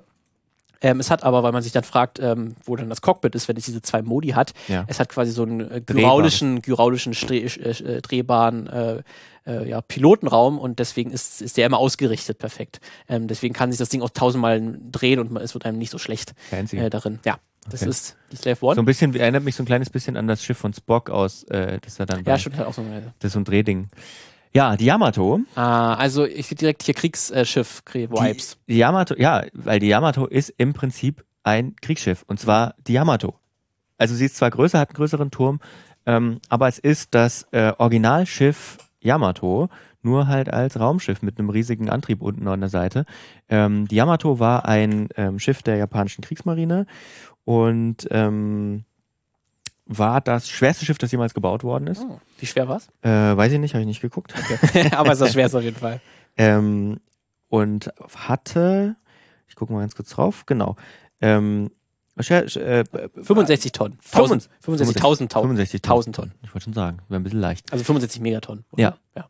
Ähm, und hat, ich weiß nicht, ob man Megaton so äh, Sagt das so? verwenden kann. Kann man Kann man, bestimmt. Ich, Also ich habe es gerade verwendet, dann Ja. ist es eingeführt. okay, gut. ähm, hat auch, sieht auch von innen aus, ist ein bisschen einem Schiff nachempfunden, ist ein relativ Ja. kleines Bild vom, vom, von der Brücke. Und ähm, ich fand das eigentlich mal eine weirde Idee. Ist auf jeden Fall eine weirde, nachvollziehbare Idee, äh, die auf jeden Fall eye- eye-catchy ist. Durchaus sehr cooles Design, gebe ich dir. Ja. Aber es ist natürlich auch ein kleines bisschen unkreativ, weil es einfach nur ein Schiff-Design ist, was man nur ein bisschen auf bisschen Science-Sci-Fi Und ich finde aber, ich finde aber darin liegt ja genau der, der Clou in der Geschichte, weil es ver verbindet halt so viel ähm, Tradition damit. Also man muss sagen, die Yamato war, ich sag mal, die, die japanische Kriegsmarine, glaube ich, das war so ein bisschen, also das war ja diese Zeit, größere Schiffe, schwerere Schiffe. Das hatte, hatten die Nazis zum Beispiel ja auch, ne, mit, mit der Tirpitz zum Beispiel, als diese, dieses riesige Ding. Der Witz ist bei beiden Schiffen, sowohl die Tirpitz als auch die Yamato, ähm, waren militärtechnisch eigentlich Quatsch. Quatscho, weil ähm, die waren so groß, so schwer, so unwendig. Dass die, Die die, hat hatten zwar mega viel Feuerkraft, aber Ja. du konntest sie halt mit Flugzeugen, beide, beide mit Flugzeugen easy versenkbar. Also die, die Yamato war, ist bei der Schlacht von Okinawa versenkt worden. Ähm, fast 2500 Besatzungsmitglieder starben, äh, war äh, beim Kampf gegen die 400 amerikanischen Flugzeuge, glaube ich, und die sind gestorben, weil, und das habe ich nicht gewusst, und ich habe das aber nicht- laut japanischer Marinedoktrin, war sie weder mit genügend, mit geeigneten Rettungsbooten noch mit Rettungsringen ausgestattet. Weil man gesagt hat, okay, braucht man nicht. Das war wir ja auch nicht. bei der Titanic damals auch das Ja. Ding. Das war ja auch nur quasi für die Hälfte der, Ja, der weil wir Crew und brauchen's ja Bevölkerung. Brauchen es nicht, weil die Titanic selbst quasi Ja. in, in Rettungsboot ist, Und weil es kann nicht unsinkbar. unsinkbar ist, was Ja. man damals geglaubt hat. Deswegen gab es auch die Vorgabe, man muss gar nicht so viele Und, Rettungsboote und die Munition ist explodiert. Deswegen sind so viele gestorben. Also es ist eine riesige Explosion der Ganz Munitionskammer gewesen. Ganz schön dummes Schiff eigentlich. Ja, du willst die jetzt nur runterspielen. Du willst die nur ja, runterspielen. aber du kannst schon sagen, ikonischer ist auf, auf, auf jeden Fall auch wieder der Elefantenkopf. Finde ich überhaupt nicht. Ist überhaupt nicht. Nee. Hä? d- d- Wenn du so ein altes, altes Desi- Schiffsdesign wieder nimmst und da ein Schiff draus machst. Wirklich, aber guck mal, es hat, es hat zwei Modi auf jeden Fall. Ne? Es kann Oh. stehen und aufrecht. Äh, hat dieses coole, dass man da halt gyroischen äh, Pilotenraum hat. Und ist auf jeden Fall, das erkennst du auf jeden Fall und es auf jeden Fall sofort wieder. Ja, da muss ich okay. erstmal gucken, was für ein Kriegsschiff ist das denn? ah, ist scheiße groß. Jetzt saugst du dir aber die Argumente aus den Fingern. Na gut, okay, nimm halt den Scheißpunkt. Dann gewinnt die Slave One. Mit 4 zu 2. Ja. Damit steht es aber insgesamt Ich 1 könnte, zu mir, 1. ich könnte mir vorstellen, wenn die Yamato gegen die Slave One kämpft, kämpft, zwei von den Jägern von der Yamato machen die komische Slave One kaputt. Oh, ich glaube schon. Eine, Seism eine seismische Bombe auf die geschmissen. Bumm. Ja, wenn du deine Seismologie fliegt, ich mach die, die den Wellen, Wellenbewegungs-Dingsbums an und tschüss. Ja, ich mach mal einen Militärsensor an. Du kannst mich gar nicht Egal, treffen. egal. Okay. Okay, ähm, dann geht's weiter in die. Runde 3. okay. Ich bin jetzt Herz der Karten. Ja, Zieh ich weiter. erzähl's. Die Avalon. Starship Avalon. Okay. Werden wahrscheinlich auch nicht sofort allen Leuten etwas sagen. Nee, mir auch nicht. Aus dem Film Passengers von 2016. Habe ich nicht gesehen. Science Fiction Ah, doch. Romanze. Sag mir was. Stimmt. Habe ich aber nicht Chris gesehen. Pratt und ähm, Jennifer Lawrence. Ja. Ja, dann ziehe ich jetzt auch mal und hoffe, dass ich die Avalon schlagen kann. Aber ich kann mir unter ihr nichts vorstellen, deswegen. Ich habe die Endurance aus Interstellar. Uh, okay, Bin okay. ich mal gespannt, Bin was gespannt. jetzt kommt. Sehr unterschiedliche Filme auf jeden Fall. So viel Ja. kann ich schon mal sagen. Gut, dann ähm, starten wir wieder mit Kategorie 1 und das ist die Kategorie über den Coolsten Sound. Also, was ich zu meinem Schiff kurz sagen kann, also die Story werde ich dann nochmal bei dem Film, glaube ich, kurz nochmal zusammenfassen. Mhm. Ähm, aber es ist ein Raumschiff. Haha. und ähm, die Avalon und ähm, sie ist im Prinzip auch wie die Enterprise, aber eigentlich noch krasser, weil hier sind 5000 Leute, befinden sich an Bord. Also nochmal eine, richtig, eine wirkliche Kleinstadt. Ja, äh, die sich hier an, an Bord befindet. Ähm, und deswegen ist sie halt auch so aufgebaut. Mhm. Ähm, an sich aber so von der Technologie typisch ähm, 2016er Sci-Fi. Jetzt nicht besonders so krass. Also es gibt halt natürlich KIs äh, an Bord, Raumschiffe, alles ein bisschen slick, alles wirkt wie ein Apple Campus, äh, kann man kann man sagen. Ähm, es gibt VR-Räume und so in den, Ja. in den Dingern. Äh, deswegen war es mir ein bisschen schwierig gefallen, da jetzt einen Sound zu finden, weil viel, vieles ist so, wie man sich, wie ich es gerade beschrieben habe, so stellt man sich auch den Sound vor uns. Genauso ist es. Das finde ich besonders. Aber ähm, es gibt am Anfang des Films ähm, Observatorium auch, also ein, ein auch ein VR-Raum, wo man sich das Weltall anschauen kann und wie halt die Sternensysteme um die Avalon aussehen. Dann kann das eine KI darstellen und dort äh, spricht eine KI auch, kann, kannst du quasi fragen, um was es hier geht. Und da findet der Charakter auch gerade heraus, ähm, dass er als einziger auf diesem 5000-Mann-Schiff ist, weil alle anderen befinden sich noch im Hyperschlaf. Mhm. Und Chris Pratt ist aber aufgrund eines Fehlers aufgewacht als einziger und ähm, er findet jetzt heraus, wo sich die Avalon gerade befindet, im, im, im, auf welcher Reise und in welcher Entfernung gerade. Äh, und da fragt er dies, die Observatoriums-KI und ich fand irgendwie die Stimme sehr eindrucksvoll dieser KI und die habe ich jetzt mal genommen. jetzt sind es schon Stimmen. Okay. Ja, sorry. Welcome to the observatory. What can I show you? We're supposed to land soon.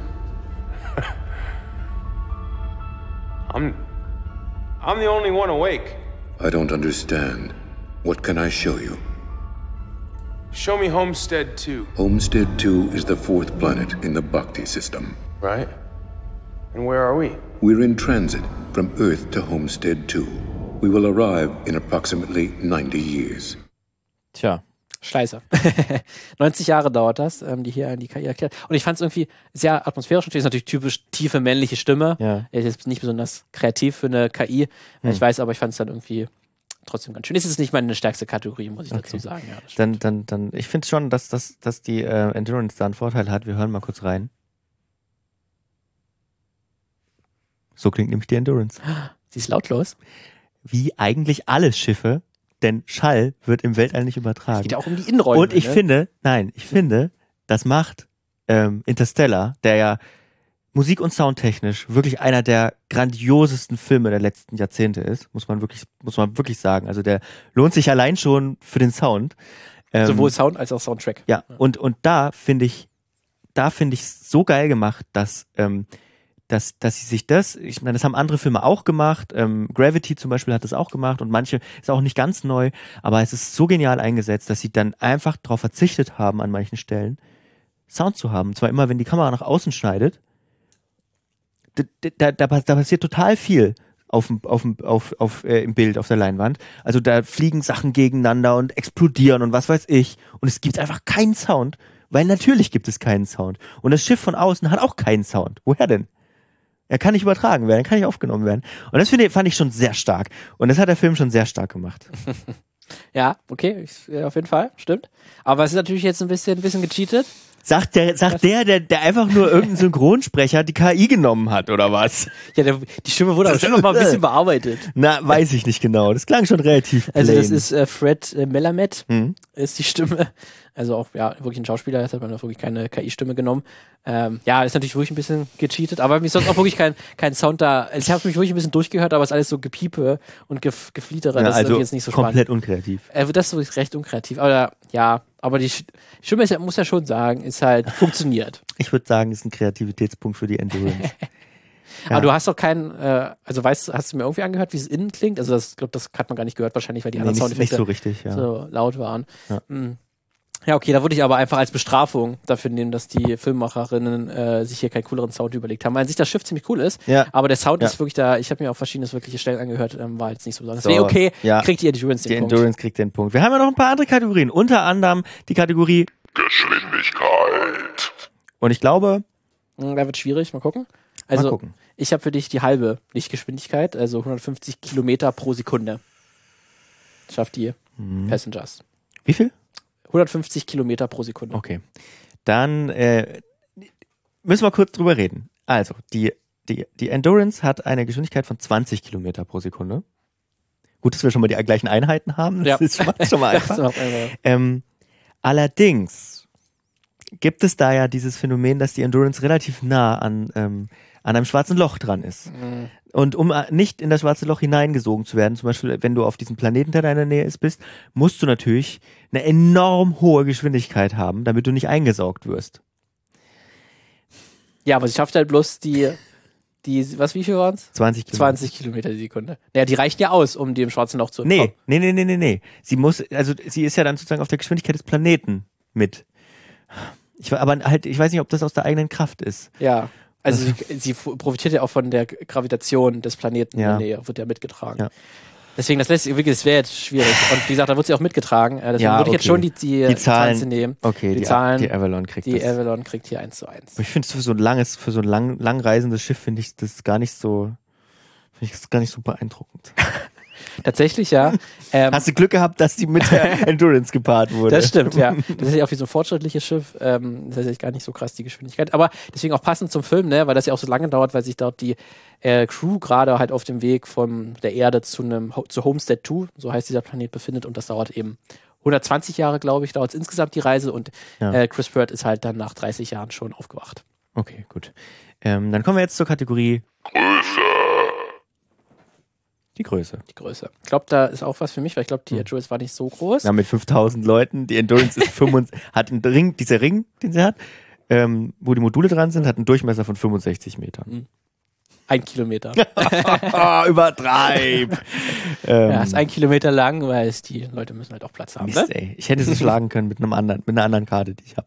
Mit der letzten Karte, die ich habe quasi. Ja. Okay, ja, die, der Punkt geht eindeutig dahin. Also ich habe aber mal noch einen kleinen Vergleich ähm, Ja. äh, gemacht, damit es ein bisschen interessant ist. So ein Einzelmodul. Also man muss sagen, die Endurance hat sozusagen ähm, so die Steuereinheit mit Cockpit und dann ist, ist, ist quasi direkt so ein Ring um sie drum gelegt ähm, aus Einzelmodulen, die sich drehen. Also dieser Ring dreht sich, um künstliche Schwerkraft zu erzeugen.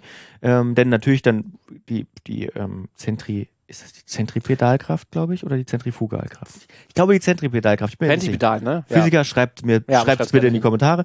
Ähm, die sorgt dafür, dass eben eine Schwerkraft simuliert wird, indem nämlich die Leute, die sich in diesen Kapseln befinden, nach außen gezogen werden durch die Drehgeschwindigkeit, durch die Drehung dieser wie einer Waschmaschine im Prinzip. Die Wäsche klebt ja auch an der Außenseite. So genauso funktioniert die Fake-Schwerkraft auf der Endurance.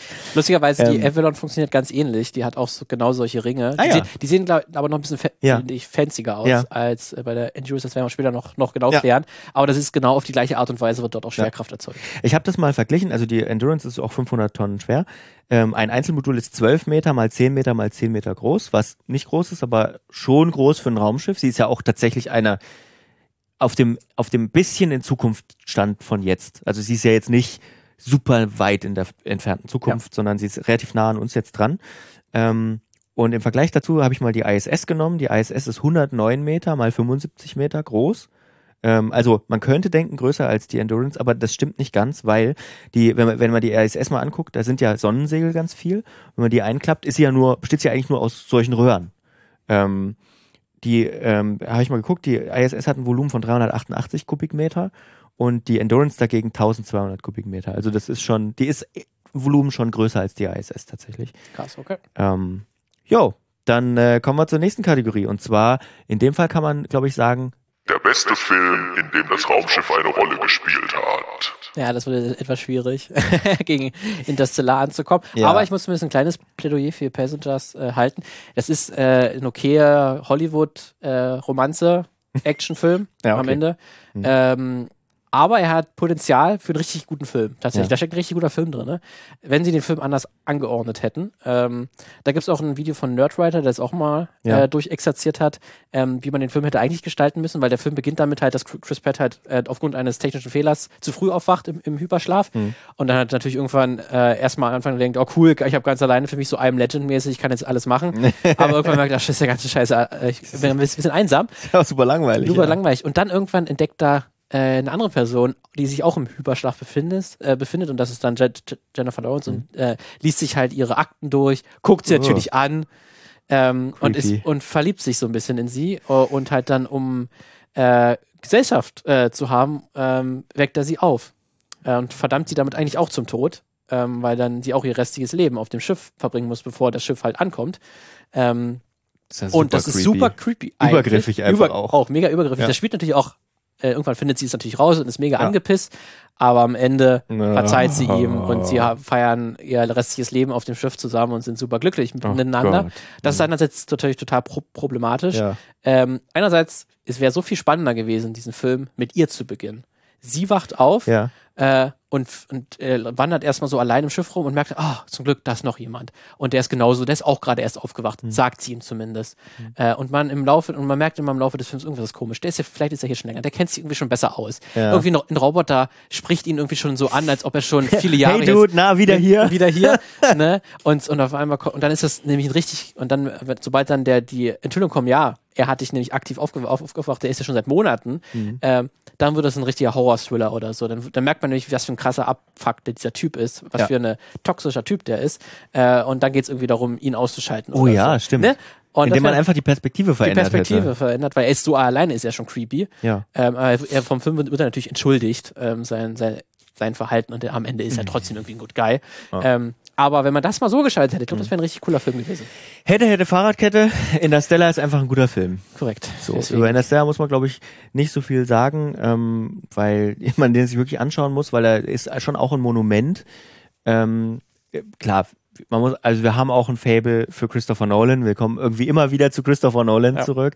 Ähm, ich hoffe, der verkackt nicht irgendwann richtig derbe. Weißt du, wie ich meine? Also, dass er dann so plötzlich so Anwend Anwandlung kriegt oder dass irgendwas rauskommt oder was weiß ich. Oder dass er dann plötzlich anfängt, richtig schlechte Filme zu machen. Keine Ahnung. Selbst, aber es wird wahrscheinlich wird's irgendwann passieren, dass er nachlassen wird, hat man bei Tarantino ja auch irgendwann gesehen, Ja. dass er irgendwann nur um seinen eigenen, äh, um seine eigene Sonne Ja. gekreist ist und das ist dann irgendwann schon langweilig. um sein eigenes schwarzes Loch Um sein in schwarzes Loch. Fall, ja. Das ist dann äh, hoffentlich bei Nolan dann nicht, dass er vielleicht dann frühzeitig erkennt, ich mache vielleicht keine Filme mehr, weil mir eigentlich wirklich kreativ nichts mehr einfällt. nichts mehr einfällt. Ähm, aber, das ist äh, hoffentlich wirklich nur in der Zukunft. Bei Interstellar ist ihm viel eingefallen, hat Ja. das Sci- Science-Fiction-Genre genommen und hat nochmal was e- eigenen Tolles Fußabdruck, rausgeholt, einen eigenen Fußabdruck ja. hinterlassen, geprägt. Ähm, es geht um eine sterbende Erde, ähm, die, die nur gerettet werden kann durch eine, ja, dann, sag ich mal, Zukunftsmission, aber eigentlich geht es um eine Vater-Tochter-Beziehung, die auch total, soll ich sagen, auf, auch auf verschiedenen Zeitebenen spielt, wie das halt für Nolan so typisch ist, aber die total herzerwärmend ist. Ähm, und verwirrend. Aber auch schön. Nicht ganz so anstrengend verwirrend wie Tenet, aber auch, Auch. schon anstrengend und verwirrend. Also ist ein toller Film, guckt euch den einfach an. Man kann ihn gar nicht so leicht zusammenfassen, finde ich. Äh, aber der Punkt, der geht auf jeden Fall an die Endurance, weil da lasse ich auch nicht mit mir Nee, diskutieren. ich lalle auch Ja. nicht, tatsächlich. Ich wäre auch sehr böse, wenn hier Ja. das gewonnen hätte. Äh, weil, wie gesagt, ein, ein guter Film nur drin Ja. steckt. Oder Aber- drin hätte stecken können. Ja. Dann, kommen wir wieder, dann kommen wir wieder natürlich wieder zu einer Kategorie, wo die Endurance ein Nachteil ist, allein weil es nicht so ein High, so ein High Fantasy, äh, nicht High Fantasy, sondern High Sci-Fi, sag ich mal, Schiff ist und zwar die Fortschrittlichste Technik an Bord.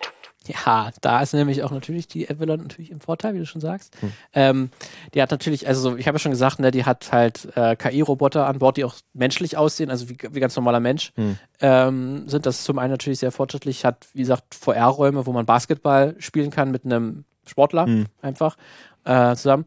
Aber ich habe mich jetzt mal entschieden für die Schlafkapseln tatsächlich, Mhm. äh, weil ich das eigentlich schon recht beeindruckend ist, dass man einfach Menschen für 120 Jahre einschläfern kann, die nicht altern in dieser Zeit und Ja. sie auch nicht verkommen. Also quasi noch äh, Muskeltraining betreiben Ja. äh, und die quasi wirklich erhalten. Ähm, das ist für mich jetzt, glaube ich, schon mit so das Fortschrittlichste, was die, Ja. das Ding anbieten kann. Also sag mal, in Sci-Fi-Genre ist das ja nichts Neues. Das gibt's ja Klar, schon, diese klar. Vorstellung gibt's ja schon lange irgendwie. Aber ja, ich kann schwer mithalten. Also ich habe tatsächlich einmal die künstliche Schwerkraft aufgeschrieben, weil das für ein Schiff, das quasi auf fast heutiger Technik basiert, ja schon krass wäre tatsächlich. das wäre die super krass. Schwerkraft. Ähm, ich habe auch die, Mus die mehreren ähm, äh, Module mit aufgeschrieben, weil das auch äh, interessant ist. Aber ich finde, also die coolste Technik an Bord ist so ein bisschen Tars und Case, also die beiden Roboter, ähm, die, die also wirklich geile Momente haben. Also einmal natürlich als Comic Relief dienen. Ich glaube vor allem Tars, Ja. der ähm, Der bekommt 20% Humor oder 10% Ja. Humor. genau. ist auch so eine Einstellung. Ähm, also so ein bisschen Comic Relief. Ähm, Und also man muss sagen, die Roboter, wer, sie, wer Interstellar noch nicht gesehen hat, die haben auch ein total interessantes Design, weil das sind nämlich eigentlich Boxen.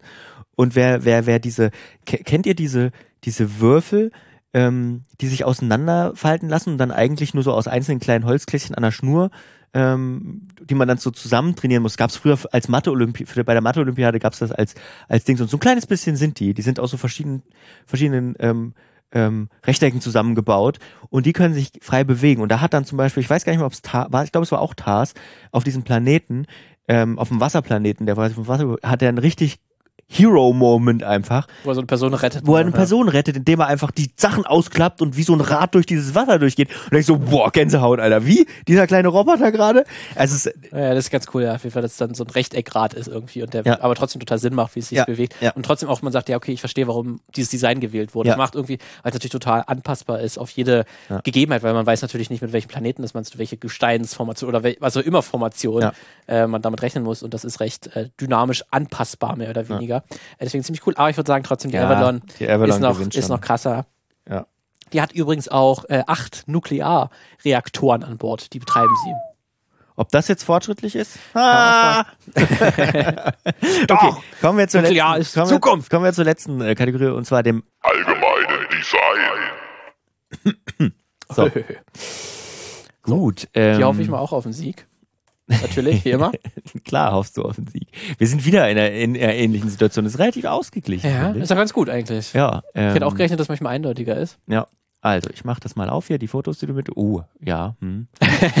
Ist das eigentlich wirklich das. Stärkste, finde ich wirklich sehr interessantes Design, weil es, wie Luca eigentlich schon beschrieben hat bei der Endurance, dass da auch sich so drei, also hier in, im Fall von Avalon sind so drei längliche Sphären, die sich Ja. so um den Kern drehen und quasi, also das ist quasi nur ein, Schla ein, ein Rohr, großes Rohr ist quasi die Mitte des, des Schiffes und das sind quasi diese sechs ähm, Kernkraftreaktoren, das ist nur Ja. der Antrieb und wirklich, wo sich die Menschen drin befinden und wo sich das Einkaufszentrum und so quasi be- befindet Hm. und alle Stationen sind auf diesen länglichen Ringen, die sich um diese Röhre drumherum bewegen. Hm. Ähm, und das sieht sehr fresh schon irgendwie aus, sehr, äh, sehr Sci-Fi, sehr Future. Keine Ahnung, ob das so funktionieren würde, weil dadurch, dass sie sich auch so drehen, wird dann halt dann diese auch künstliche äh, Schwerkraft erzeugt. Mhm. Also noch das andere Bild, das ist noch mal ein bisschen besser. Und das finde ich, das ist schon sick. Ja, so ineinander verwoben. So ineinander auch verwoben, ne? so, ja. Es ist auch ähm, inspiriert auch so von, von so einer Art Zitronenfalter. Mhm. Ähm, ist ja auch ein bisschen mit, mit drin, hat sich da, der Designer habe ich immer durchgelesen, sich auch inspirieren lassen. Und das finde ich ist schon recht, recht fesch. Und das sieht auf jeden Fall, wenn du es siehst, ja, das sieht irgendwie zukunftsmäßig. Mhm. Ja. Habe ich so noch nicht gesehen, aber ich verstehe es sofort. Die Interstellar ist so ein bisschen wie ein Fidget Spinner, finde ich. Ja. Oder? Also der, die, die, Ende- Die- Endurance. die- Also sie hat, man muss sagen, es ist ein, es ist ein, ähm, ein sehr, also es ist ein Design, das sehr plausibel ist. Weil ähm, natürlich macht sich in dieser Situation, auch da worum es geht, keiner Sorgen um ein cooles Aussehen, Design so, sondern es in, im Prinzip äh, hat die zwei Ländermodule in der Mitte, also so diese haben so ein bisschen auch diese Schwarz-Weiß-Lackierung ähm, und natürlich für den Eintritt diese, die man von ähm, die man von ähm, Space Shuttles kennt. Im Prinzip so in der Mitte so wie zwei Space Shuttles aneinander äh, gekettet, dann einen Übergang zu diesen drehen, sich drehenden Modulen und die sind im Prinzip Container an einer Kette, die zusammenhängen. So. Ähm, sehr sinnvoll, weil so würde man wahrscheinlich so ein Schiff bauen. Ich denke mal, das wird auch der Ansatz von dem Ja. Design-Team gewesen sein. Es ging ja nicht um, nicht um, Style, sondern Genau. nicht um Substance. ja, um, um, äh, aber ja, man muss, ja, das Design von der, von der, von der Avalon. Avalon ist natürlich ansprechender. Ist ansprechender, ne? Ja, gut. Dann geht der Punkt an die Avalon. 4 zu 2. Ja. Damit gehe ich in Führung. Ja, aber die wichtige Kategorie, nämlich der gute Film. gut, den hat die Endurance. Gut, alles klar. Ich will ja, Ja. nicht. Ich will ja nicht. Wir haben ja hier nicht. Ja, äh, ne? Genau. Ja, jetzt geht ja um die. Schiffe. Gut, dann ähm, ist jetzt äh, quasi für uns nicht mehr spannend, was, was, was drunter liegt, ähm, weil wir wissen es ja, aber für euch. Äh, wir haben quasi unsere letzte Karte, die ich jetzt aufdecke. Meine letzte Karte ist die Pegasus. City Destroyer. es hat keinen richtigen Namen, ein Schiff, leider, deswegen hat es einfach so City Destroyer. Deswegen, ja. äh, die, die Funktion einfach als Namen bekommen. Okay, okay. Sag kurz den Film. Independence Day. Oh, wow. Pegasus ist aus Battlestar Galactica. Wieder Mhm. eine Serie. Aber Pegasus ist auch so ein ist recht typischer Schiffsname, aber auch sehr schön. Kann ich so Ja, das stimmt. Also, Gut, ähm, hätten wir auch noch als Kategorie nehmen können, Ja, bessere Namen. das stimmt. Namen. Battlestar Galactica übrigens, ähm, äh, die, die 2004er Serie, falls ihr fragt. Die erste, die erste hieß ja Kampfstern Galactica auf Deutsch. Ähm, gut, dann ähm, starten wir mal mit Kategorie 1. Dem coolsten Sound. So, so, so, so. Ja. Ich glaube, dann kannst du wieder anfangen. Nee, Ich habe leider, also ja, ich kann anfangen, ich habe aber leider den Sound nicht mitgebracht, weil es gibt nicht so richtig. Es gibt natürlich über die Zeit einen Sound, aber ich habe jetzt, ich habe diese Kategorie aufgegeben, weil ich sie nicht besonders Mhm. cool finde. Also ähm, sie hat so relativ normales Interieursound, wie halt so ein bisschen ein, ein, ein fabrikähnlicher ähnlicheres Schiff, aber nicht ganz so wie bei dir am Anfang, so cool. Ähm, und ganz viel Schießen und Waffen und Bang Bang Mhm. ja, und das hat mir beim. City Destroyer dann auch so ein bisschen Ja. ähm, äh, Kopfzerbrechen bereitet. Ja, man muss sagen, die Pegasus tri- tritt nicht, hat nicht so viel Screentime. Bei der Galactica hätte ich, da komme ich zu einem Unterschied, komme ich gleich noch, hätte ich wahrscheinlich was gefunden, aber die Pegasus hat Dafür hat relativ wahrscheinlich- wenig Screentime. Dafür muss der andere Stärken dann haben. Sicherlich. Also ich schenke dir schon mal den Punkt, aber jetzt wir hören uns. mir, okay. Aber Wir hören uns mal den City Destroyer an. In der sicherlich bekanntesten Szene des Films, Ja. ähm, wo nämlich die Aliens das erste Mal im Film groß auftreten mit ihrem großen Schiff und die Menschen noch quasi euphorisch sind, oder zumindest einige Menschen euphorisch sind, die sich auf ähm, die größten ja, Euph Euphoriker befinden sich auf einem Dach eines, eines Wolkenkratzers Mhm. äh, und feiern frenetisch den Ankunft äh, dieser großen Untertasse, so sieht nämlich der City Destroyer aus. Mhm. Ähm, und dann öffnet sich aber die Luke des City Destroyers und er, diese große Zerstörung beginnt.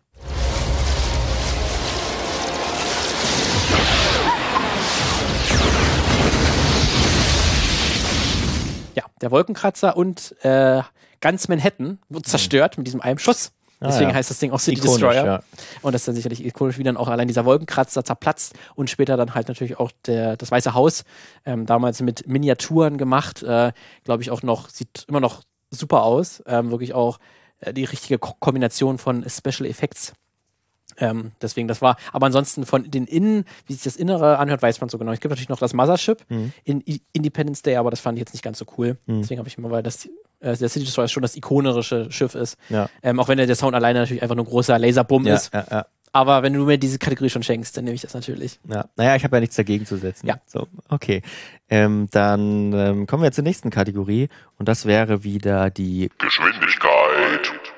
Ja, da bin ich dann quasi die Kategorie bei, bei mir, wo ich Schwierigkeiten hatte, Ja. das herauszufinden, weil das tatsächlich auch Fans wohl noch nie ausgerechnet haben, wie schnell die sind. Ja. Sie befinden sich aber auch im Inneren des Mutterschiffs, also sie fliegen selbst nicht über Lichtgeschwindigkeit. Ähm, deswegen würde ich sagen, schafft es eben das nicht, deswegen quasi auch nur so vielleicht 1000 Kilometer. ist ja doof, wenn ich was anderes brauche, das mich umherschiebt. Äh, Ja, korrekt. Also, man weiß es bei der Pegasus nicht ganz genau, wie schnell sie ist. Ähm, da sie aber auch ein Kampfstein ist wie die Galactica, ähm, kann man davon ausgehen, dass sie so schnell ist wie die Galactica ungefähr. N- Mit dem normalen Antrieb 0,2 Lichtgeschwindigkeit im Prinzip. Aber wir haben natürlich auch noch einen Sprungantrieb, ähm, die man springt in Battlestar Galactica und ähm, die Geschwindigkeit des Springens beträgt ungefähr 215.839.370,2 Kilometer pro Stunde. Mhm. Ja, würde ich sagen, schneller. Ich würde so Pi, Pi mal Daumen, Daumen, würde ich sagen, ist die Pegasus, Pegasus schneller. Okay. Das ist die Geschwindigkeit. Dann kommen wir jetzt zur Größe. Groß. groß. Ziemlich groß. Wie groß denn? 25 Kilometer. Nein. Nein, ich habe mein fucking größtes Schiff hier dabei und du irgendwie so 25. Das ist doch wirklich, also das ist doch Total wirklich, unnötig Das groß. ist doch einfach, ja, es ist unnötig, das ist doch Blödsinn. Ja, 25 Roland Kilometer. Emmerich, Blödsinn. Ja, Roland Emmerich, Alter. Klar gewinnt er in Größe. Wer hätte das gedacht? Ja, so was hast ein du denn? Quatsch, ey. Geht- geht Die? Pegasus ist 1 1,85 Kilometer lang, 775 Meter breit und Ja, die 335 Avalon Meter aus Pa. Passengers hättest du damit geschlagen. Ja, Das ist doch schön. Wie. ja. Aber City Destroyer, und das tatsächlich ist nicht mal, also wie gesagt, das Mutterschiff, weil das ja diese mehrere von den Dingern haust, ist natürlich noch größer. Ja. Und dann habe ich gesehen, aber ich habe mir den Film noch nicht angeschaut, also den zweiten Teil, Ja. der soll ja, noch- also der erste Teil ist ja noch, kann man drüber streiten, aber unterhaltsam auf jeden Fall. Ja. Aber der zweite soll, soll echt furchtbar sein. Und da kommt ja irgendwie das Mother Mothership. Und das ist irgendwie wirklich quasi ein Viertel der Erde groß. Sinnlos. Also das wäre 1000 Kilometer groß. Aber los. allein der City Destroyer ist 25 Kilometer im Sinnlos. Durchmesser. Da hättest du gleich den blöden Todesstern nehmen können, wenn du nur in Größe gewinnen willst. Das ist zu langweilig. Okay. Ja, 2 zu 1, mein Guter. Bester Film, beste Serie. Oh, jetzt ist natürlich schwierig, weil wir, ich würde sagen, Battlestar Battlestar Galactica ist jetzt auch jetzt nicht so deep, auch einfach unterhaltsam, oder? Nee. Leider nein. Okay, dann gib mal, erklär mir mal, warum das Battlestar Galactica von 2004 Mhm. ist eine Serie, die, die ich lange nicht mehr gesehen habe. Ähm, die ich glaube, habe ich, die, ich weiß gar nicht, wann ich die geguckt habe, 2010, 11 oder so noch in der Schule auf jeden Fall. Ähm, die aber trotzdem irgendwie einen Platz in meinem Herzen hat, weil ähm, die, die, die, die ist eine Serie, da geht es natürlich um Krieg vor allem. Und den verhandelt sie aber auch. Und zwar relativ tiefgründig auch. Die Zylonen sind die großen Gegner der Kolonisten, die, der Menschen im Prinzip. Ähm, und die hat, die hat diese, wie soll ich sagen, die hat diese, diese äh, nach 9-11 Vibes. Also sie verhandelt quasi diese, diese Frage, was rechtfertigt mit, mit welchen Mitteln gegen jemanden vorzugehen. Ne? Diese, diese, diese, diese Golfkrieg-Debatte, ähm, äh, Irakkrieg-Debatte, äh, egal, diese Kriegdebatte im Prinzip. Ähm, was, ist ange was ist eine angemessene Reaktion? Welche Rolle spielt Rache? Ähm, ich finde, that's a win. Ich kenne beide. Und inter, äh, also ganz ehrlich, ein Roland Emmerich-Film kann Aber was ist der beste Roland Emmerich-Film? Oder? Moonfall, Also, Moonfall ist es nicht. das ist korrekt.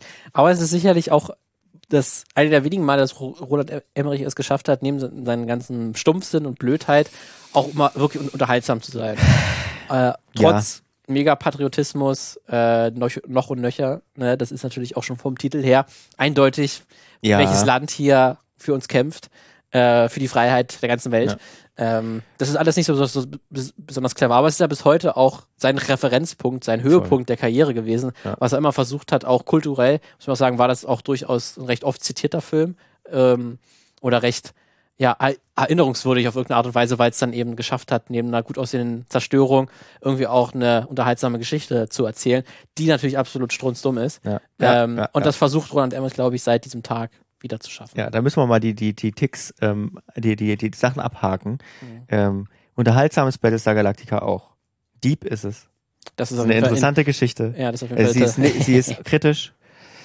ja, okay, okay. Also, da, also ganz ehrlich, Alien kann ich komplett verstehen, dass man dagegen eine Serie gewinnen kann. Aber Ja, ja, nee. okay, ist okay, ist okay. nee, nee. Ich habe nee, auch, nicht- nee. ich hab auch nicht damit gerechnet, dass ich diese Kategorie gewinne. Gut, dann kommen wir jetzt zur. Modernsten Technik. So, was kann die außer zerstören eigentlich? ja, das ist es natürlich. Also ich habe natürlich die Energiekanone genommen, Mhm. die halt mit einem Schuss gan- eine Fläche von ganz Manhattan zerstören kann. Mit Mhm. einem Schuss. Äh, und laut der Lore des ersten Films äh, zerstören auch die ganzen City Destroyer im Verlauf irgendwie mehr ein, einiger Tage 108 Städte mit Mhm. dieser Energiekanone. Und die brauchen nur einen Bums. Ne? Ja, aber dann, dann tut mir es echt leid. Aber dann haben sie gegen die Pegasus absolut keine Chance. Die Pegasus ist das modernste Kriegsschiff Mhm. Okay. der, Kolonial, der Kolonialisten. Ähm, oder Kolo Kolonisten.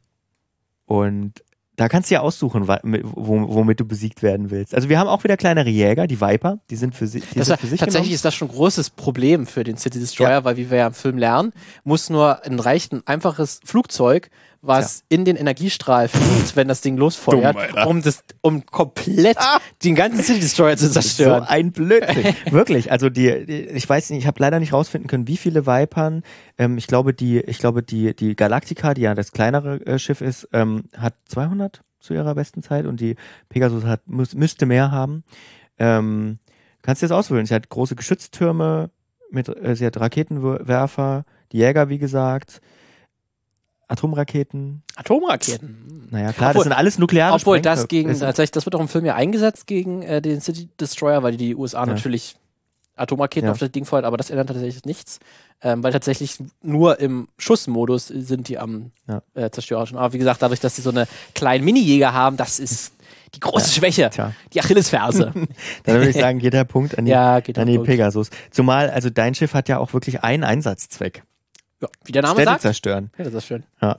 Aber Die, sehr effektiv. ja, die, ähm, die Pegasus ist vielseitig einsetzbar. Dann müssen wir jetzt wohl äh, gucken, was das Allgemeine Design.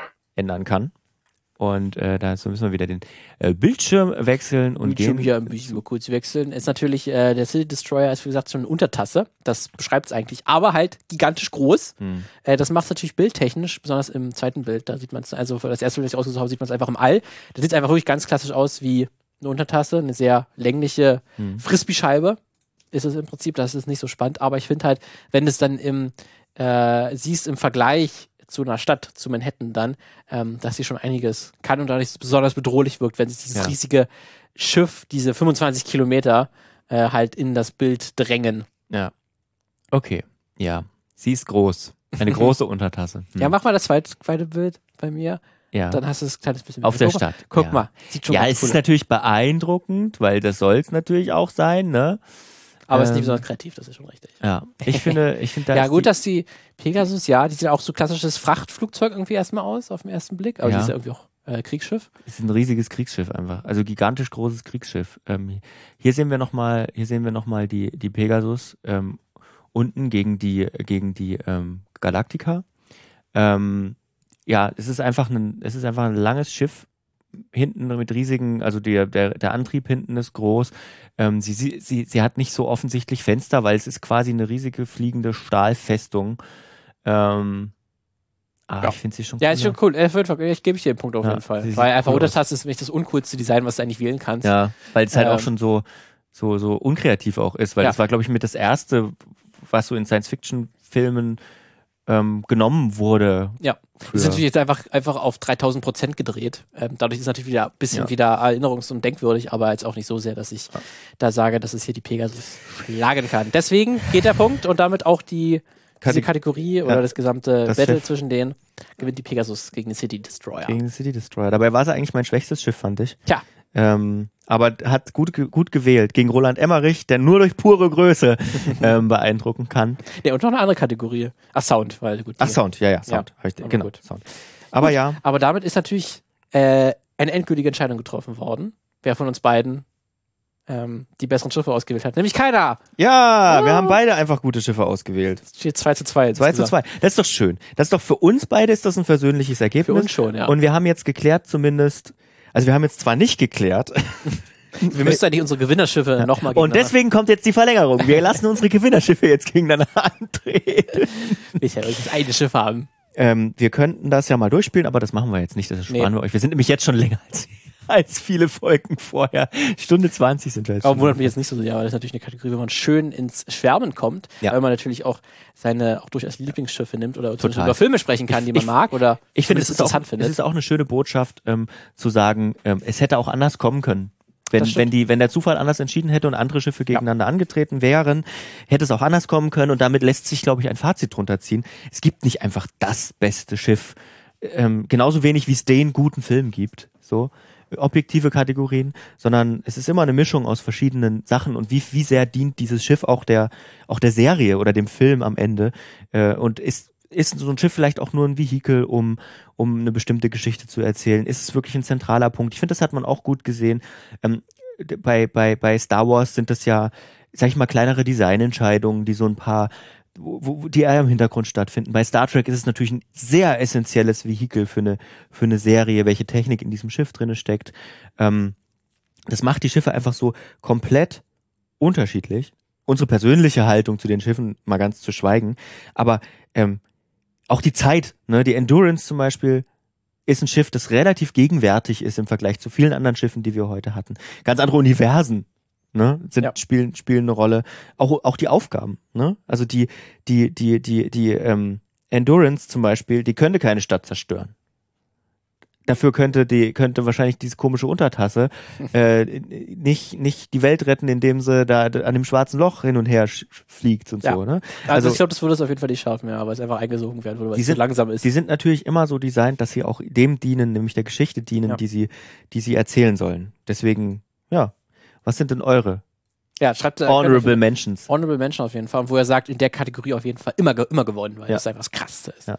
Ich habe natürlich den, ob, den offensichtlichen Gewinner gegen alle, habe ich rausgelassen. Den Borg-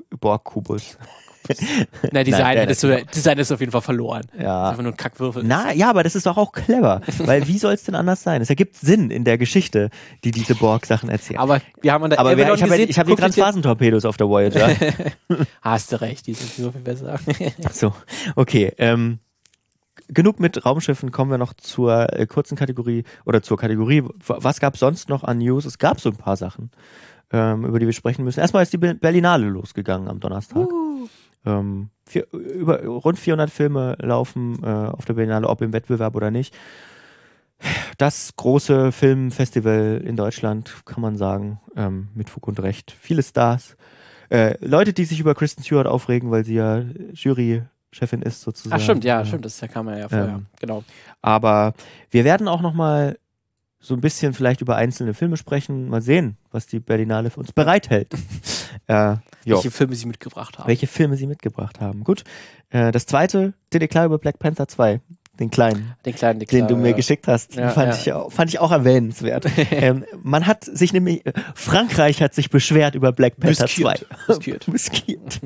Was war der Hintergrund? Ähm, es gab eine Szene, in der französische Soldaten dargestellt werden.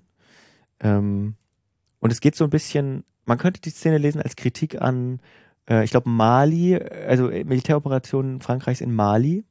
Also im Prinzip in der Geschichte von Black Panther 2 haben diese Mhm. französischen Soldaten quasi versucht, Wakanda zu plündern Mhm. und quasi gezornt, dass Frankreich oder Frankreichs Streitkräfte versucht haben, ein af- afrikanisches Land zu plündern. Ja. Und das kommt einem ja irgendwie ein bisschen bekannt vor, vielleicht in der Geschichte. Ah, ja, ist das vielleicht. vielleicht ein, zwei Mal, drei, vier vorgekommen? Hat Ja. ja, Frankreich hat ja auch eine recht äh, lange Kolonisationsgeschichte und deswegen, äh, ähm, warum in vielen afrikanischen Ländern Französisch gesprochen wird, hat Ja. damit zu tun. Ähm, aber der französische Verteidigungsminister Mhm. fand es tatsächlich gar nicht so lustig, ähm, dass hier das im Film, die eindeutig diese französischen Soldaten als böse, Ja. bösartig äh, dargestellt werden. Sprach von Revisionismus. Revisionismus, ne, weil jetzt hier zum Beispiel in Mali, da tritt oder ist aufgetreten, zumindest Frankreich, zumindest irgendwie als Helfer von Mali und zumindest der malischen Regierung. Zusammen, zusammen mit der Bundeswehr zusammen, übrigens. zusammen ja. mit der Bundeswehr gegen islamistische Streit- oder mm, Kämpfer. Ja. Ähm, aber ja, aber ich glaube, da sollte vielleicht der Verteidigungsminister das nicht unbedingt im Kontext von Mali sehen. sondern vielleicht im Kontext von der Geschichte vorher. Ja. Und äh, ja, also man kann, man hätte sich nicht drüber aufregen müssen, glaube ich, dann wäre kein Ding draus Also gewesen. auf Twitter hat er das geschrieben, quasi, Ähm, dass es Geschichtsrevisionismus wäre. Ja. Ich fand zwei, ich fand zwei ähm, Punkte daran interessant. Einmal, das muss bei Disney, entweder hat es jemand übersehen oder es ist einfach hat man hat es passieren lassen, weil normalerweise hat der Disney ein ganz gutes Gespür für, ähm, wem wollen wir nicht auf den Schlips treten, so Aber vielleicht hat gesagt, Frankreich. und bügeln das meistens glatt. Genau, und das führt mich zum zweiten Punkt, den ich ganz gut fand. Man kann sowas machen und dann kann sich auch ein Außenminister aufregen, aber es führt nicht dazu, dass ein Film zensiert, verboten wird. Ich sage das jetzt einfach schon mal im Voraus, weil ich glaube, dass da auch in Frankreich keiner Interesse hat, dass Kultur beschnitten wird ähm, durch solche politischen Äußerungen. Und das ist eine ganz große Stärke, dass man eben nicht sagt, okay, äh, ja, dann verschließen wir halt einfach unsere Kinotore für diesen Film, weil er uns nicht gefällt, aus dem und dem und dem Grund. Ähm, das ist eine gute Sache. Ja. So. Also es ist ja auch okay, wenn er sich darüber aufregt, das erklärt. Das kann er, ist kann seine Meinung, okay, kann man auf jeden Fall so akzeptieren.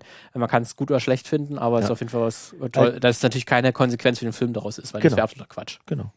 Ähm, und das letzte, was ich habe, ist, ähm, das, da haben wir auch schon kurz drüber gesprochen, ähm, auch im Zuge der Berlinale hat in der Süddeutschen Zeitung die äh, Kulturstaatsministerin Claudia Roth einen Artikel geschrieben über die Filmförderung in Deutschland und ihre Reformideen für die Filmförderung. In acht Punkten hat sie zusammengefasst, ähm, wie sie sich eine Reform der Filmförderung vorstellt. Wir haben ganz am Anfang vom Filmmagazin 2014, glaube ich, ähm, haben wir auch mal eine Folge über Filmförderung gemacht, haben uns jetzt vorgenommen, das mal zu aktualisieren, uns mal den Ist-Stand anzugucken und vielleicht auch mit einzubeziehen, welche Vorschläge das sind. Denn ähm, sozusagen, ähm, kann jetzt nicht alle auf alle acht Punkte eingehen. Auf jeden Fall ist sie nicht mehr, glaube ich, modern genug, hat sie gesagt. Und der Ansatzpunkt war eben, ähm, wie kann es sein, dass bei den großen, auszeichnungswürdigen Filmen ähm, so viele aus privater Hand sind? Sie hat im Westen nichts Neues. Jetzt als großes Beispiel, das ja von Netflix produziert wurde, ist, äh, wie kann eine private Produktion so viel erreichen und so viele sehr, mit sehr, sehr viel Geld geförderte Produktionen eben nicht? Und welchen Einfluss hat eigentlich unser Filmfördersystem auf die Inhalte, die am Ende kommen? Denn man hat es ja, nur mal als kurzes Beispiel, ähm, wenn Bundesländer beispielsweise in Filmförderung dabei sind, dann kriegen die auch oft was dafür. Dann muss vielleicht Mecklenburg-Vorpommern mal erwähnt werden, wenn sie Geld aus Oder mal der Film kurz mal durchfahren. oder Brandenburg oder genau, dann muss und so weiter. Und dann muss man eben gibt's viele Road-Movies. ja, und dann muss man eben äh, diese diese Bedürfnisse und im Skript irgendwie erfüllen und das tut der Geschichte nicht immer gut. Also ja, re reformbedürftig und ähm, das gab es und wir werden uns mal damit beschäftigen. Fast anderthalb Stunden. Sowas, Puh. ey. Und das auf dem Freitagabend. Wir nehmen am Freitagabend auf. Schön. Transparenz hier. Aber hat Spaß gemacht. Vielleicht machen wir sowas nochmal mit was anderem. Kann man, das, ich, Quartettspiel. ich glaube, das tatsächlich kann man das auf viele gute äh, andere Kategorien und irgendwie Ja. Filmgegenstände. Wenn ihr das hören wollt, Und, ne? dann ähm, sagt uns doch. Ja, gerne mal, ob es gefallen hat. Man kann Schlag, das- vielleicht vielleicht so noch was vor. die besten Filmstädte oder so kann man Ja. auch so, ne? Schlag das mal vor. Dann spielen wir Stadt, Land, Film. Stadtlandfilm. Oh. Sehr gut. Gut. Schreibt uns das dann. Äh, wir hören uns. Äh, macht's, macht's gut. Äh, schreibt uns auf jeden Fall eure Lieblingsraumschiffe äh, und wir düsen dann jetzt, glaube ich, mal selber durchs Weltall ein bisschen. Warp 9,975. Korrekt. Los geht's. Energie.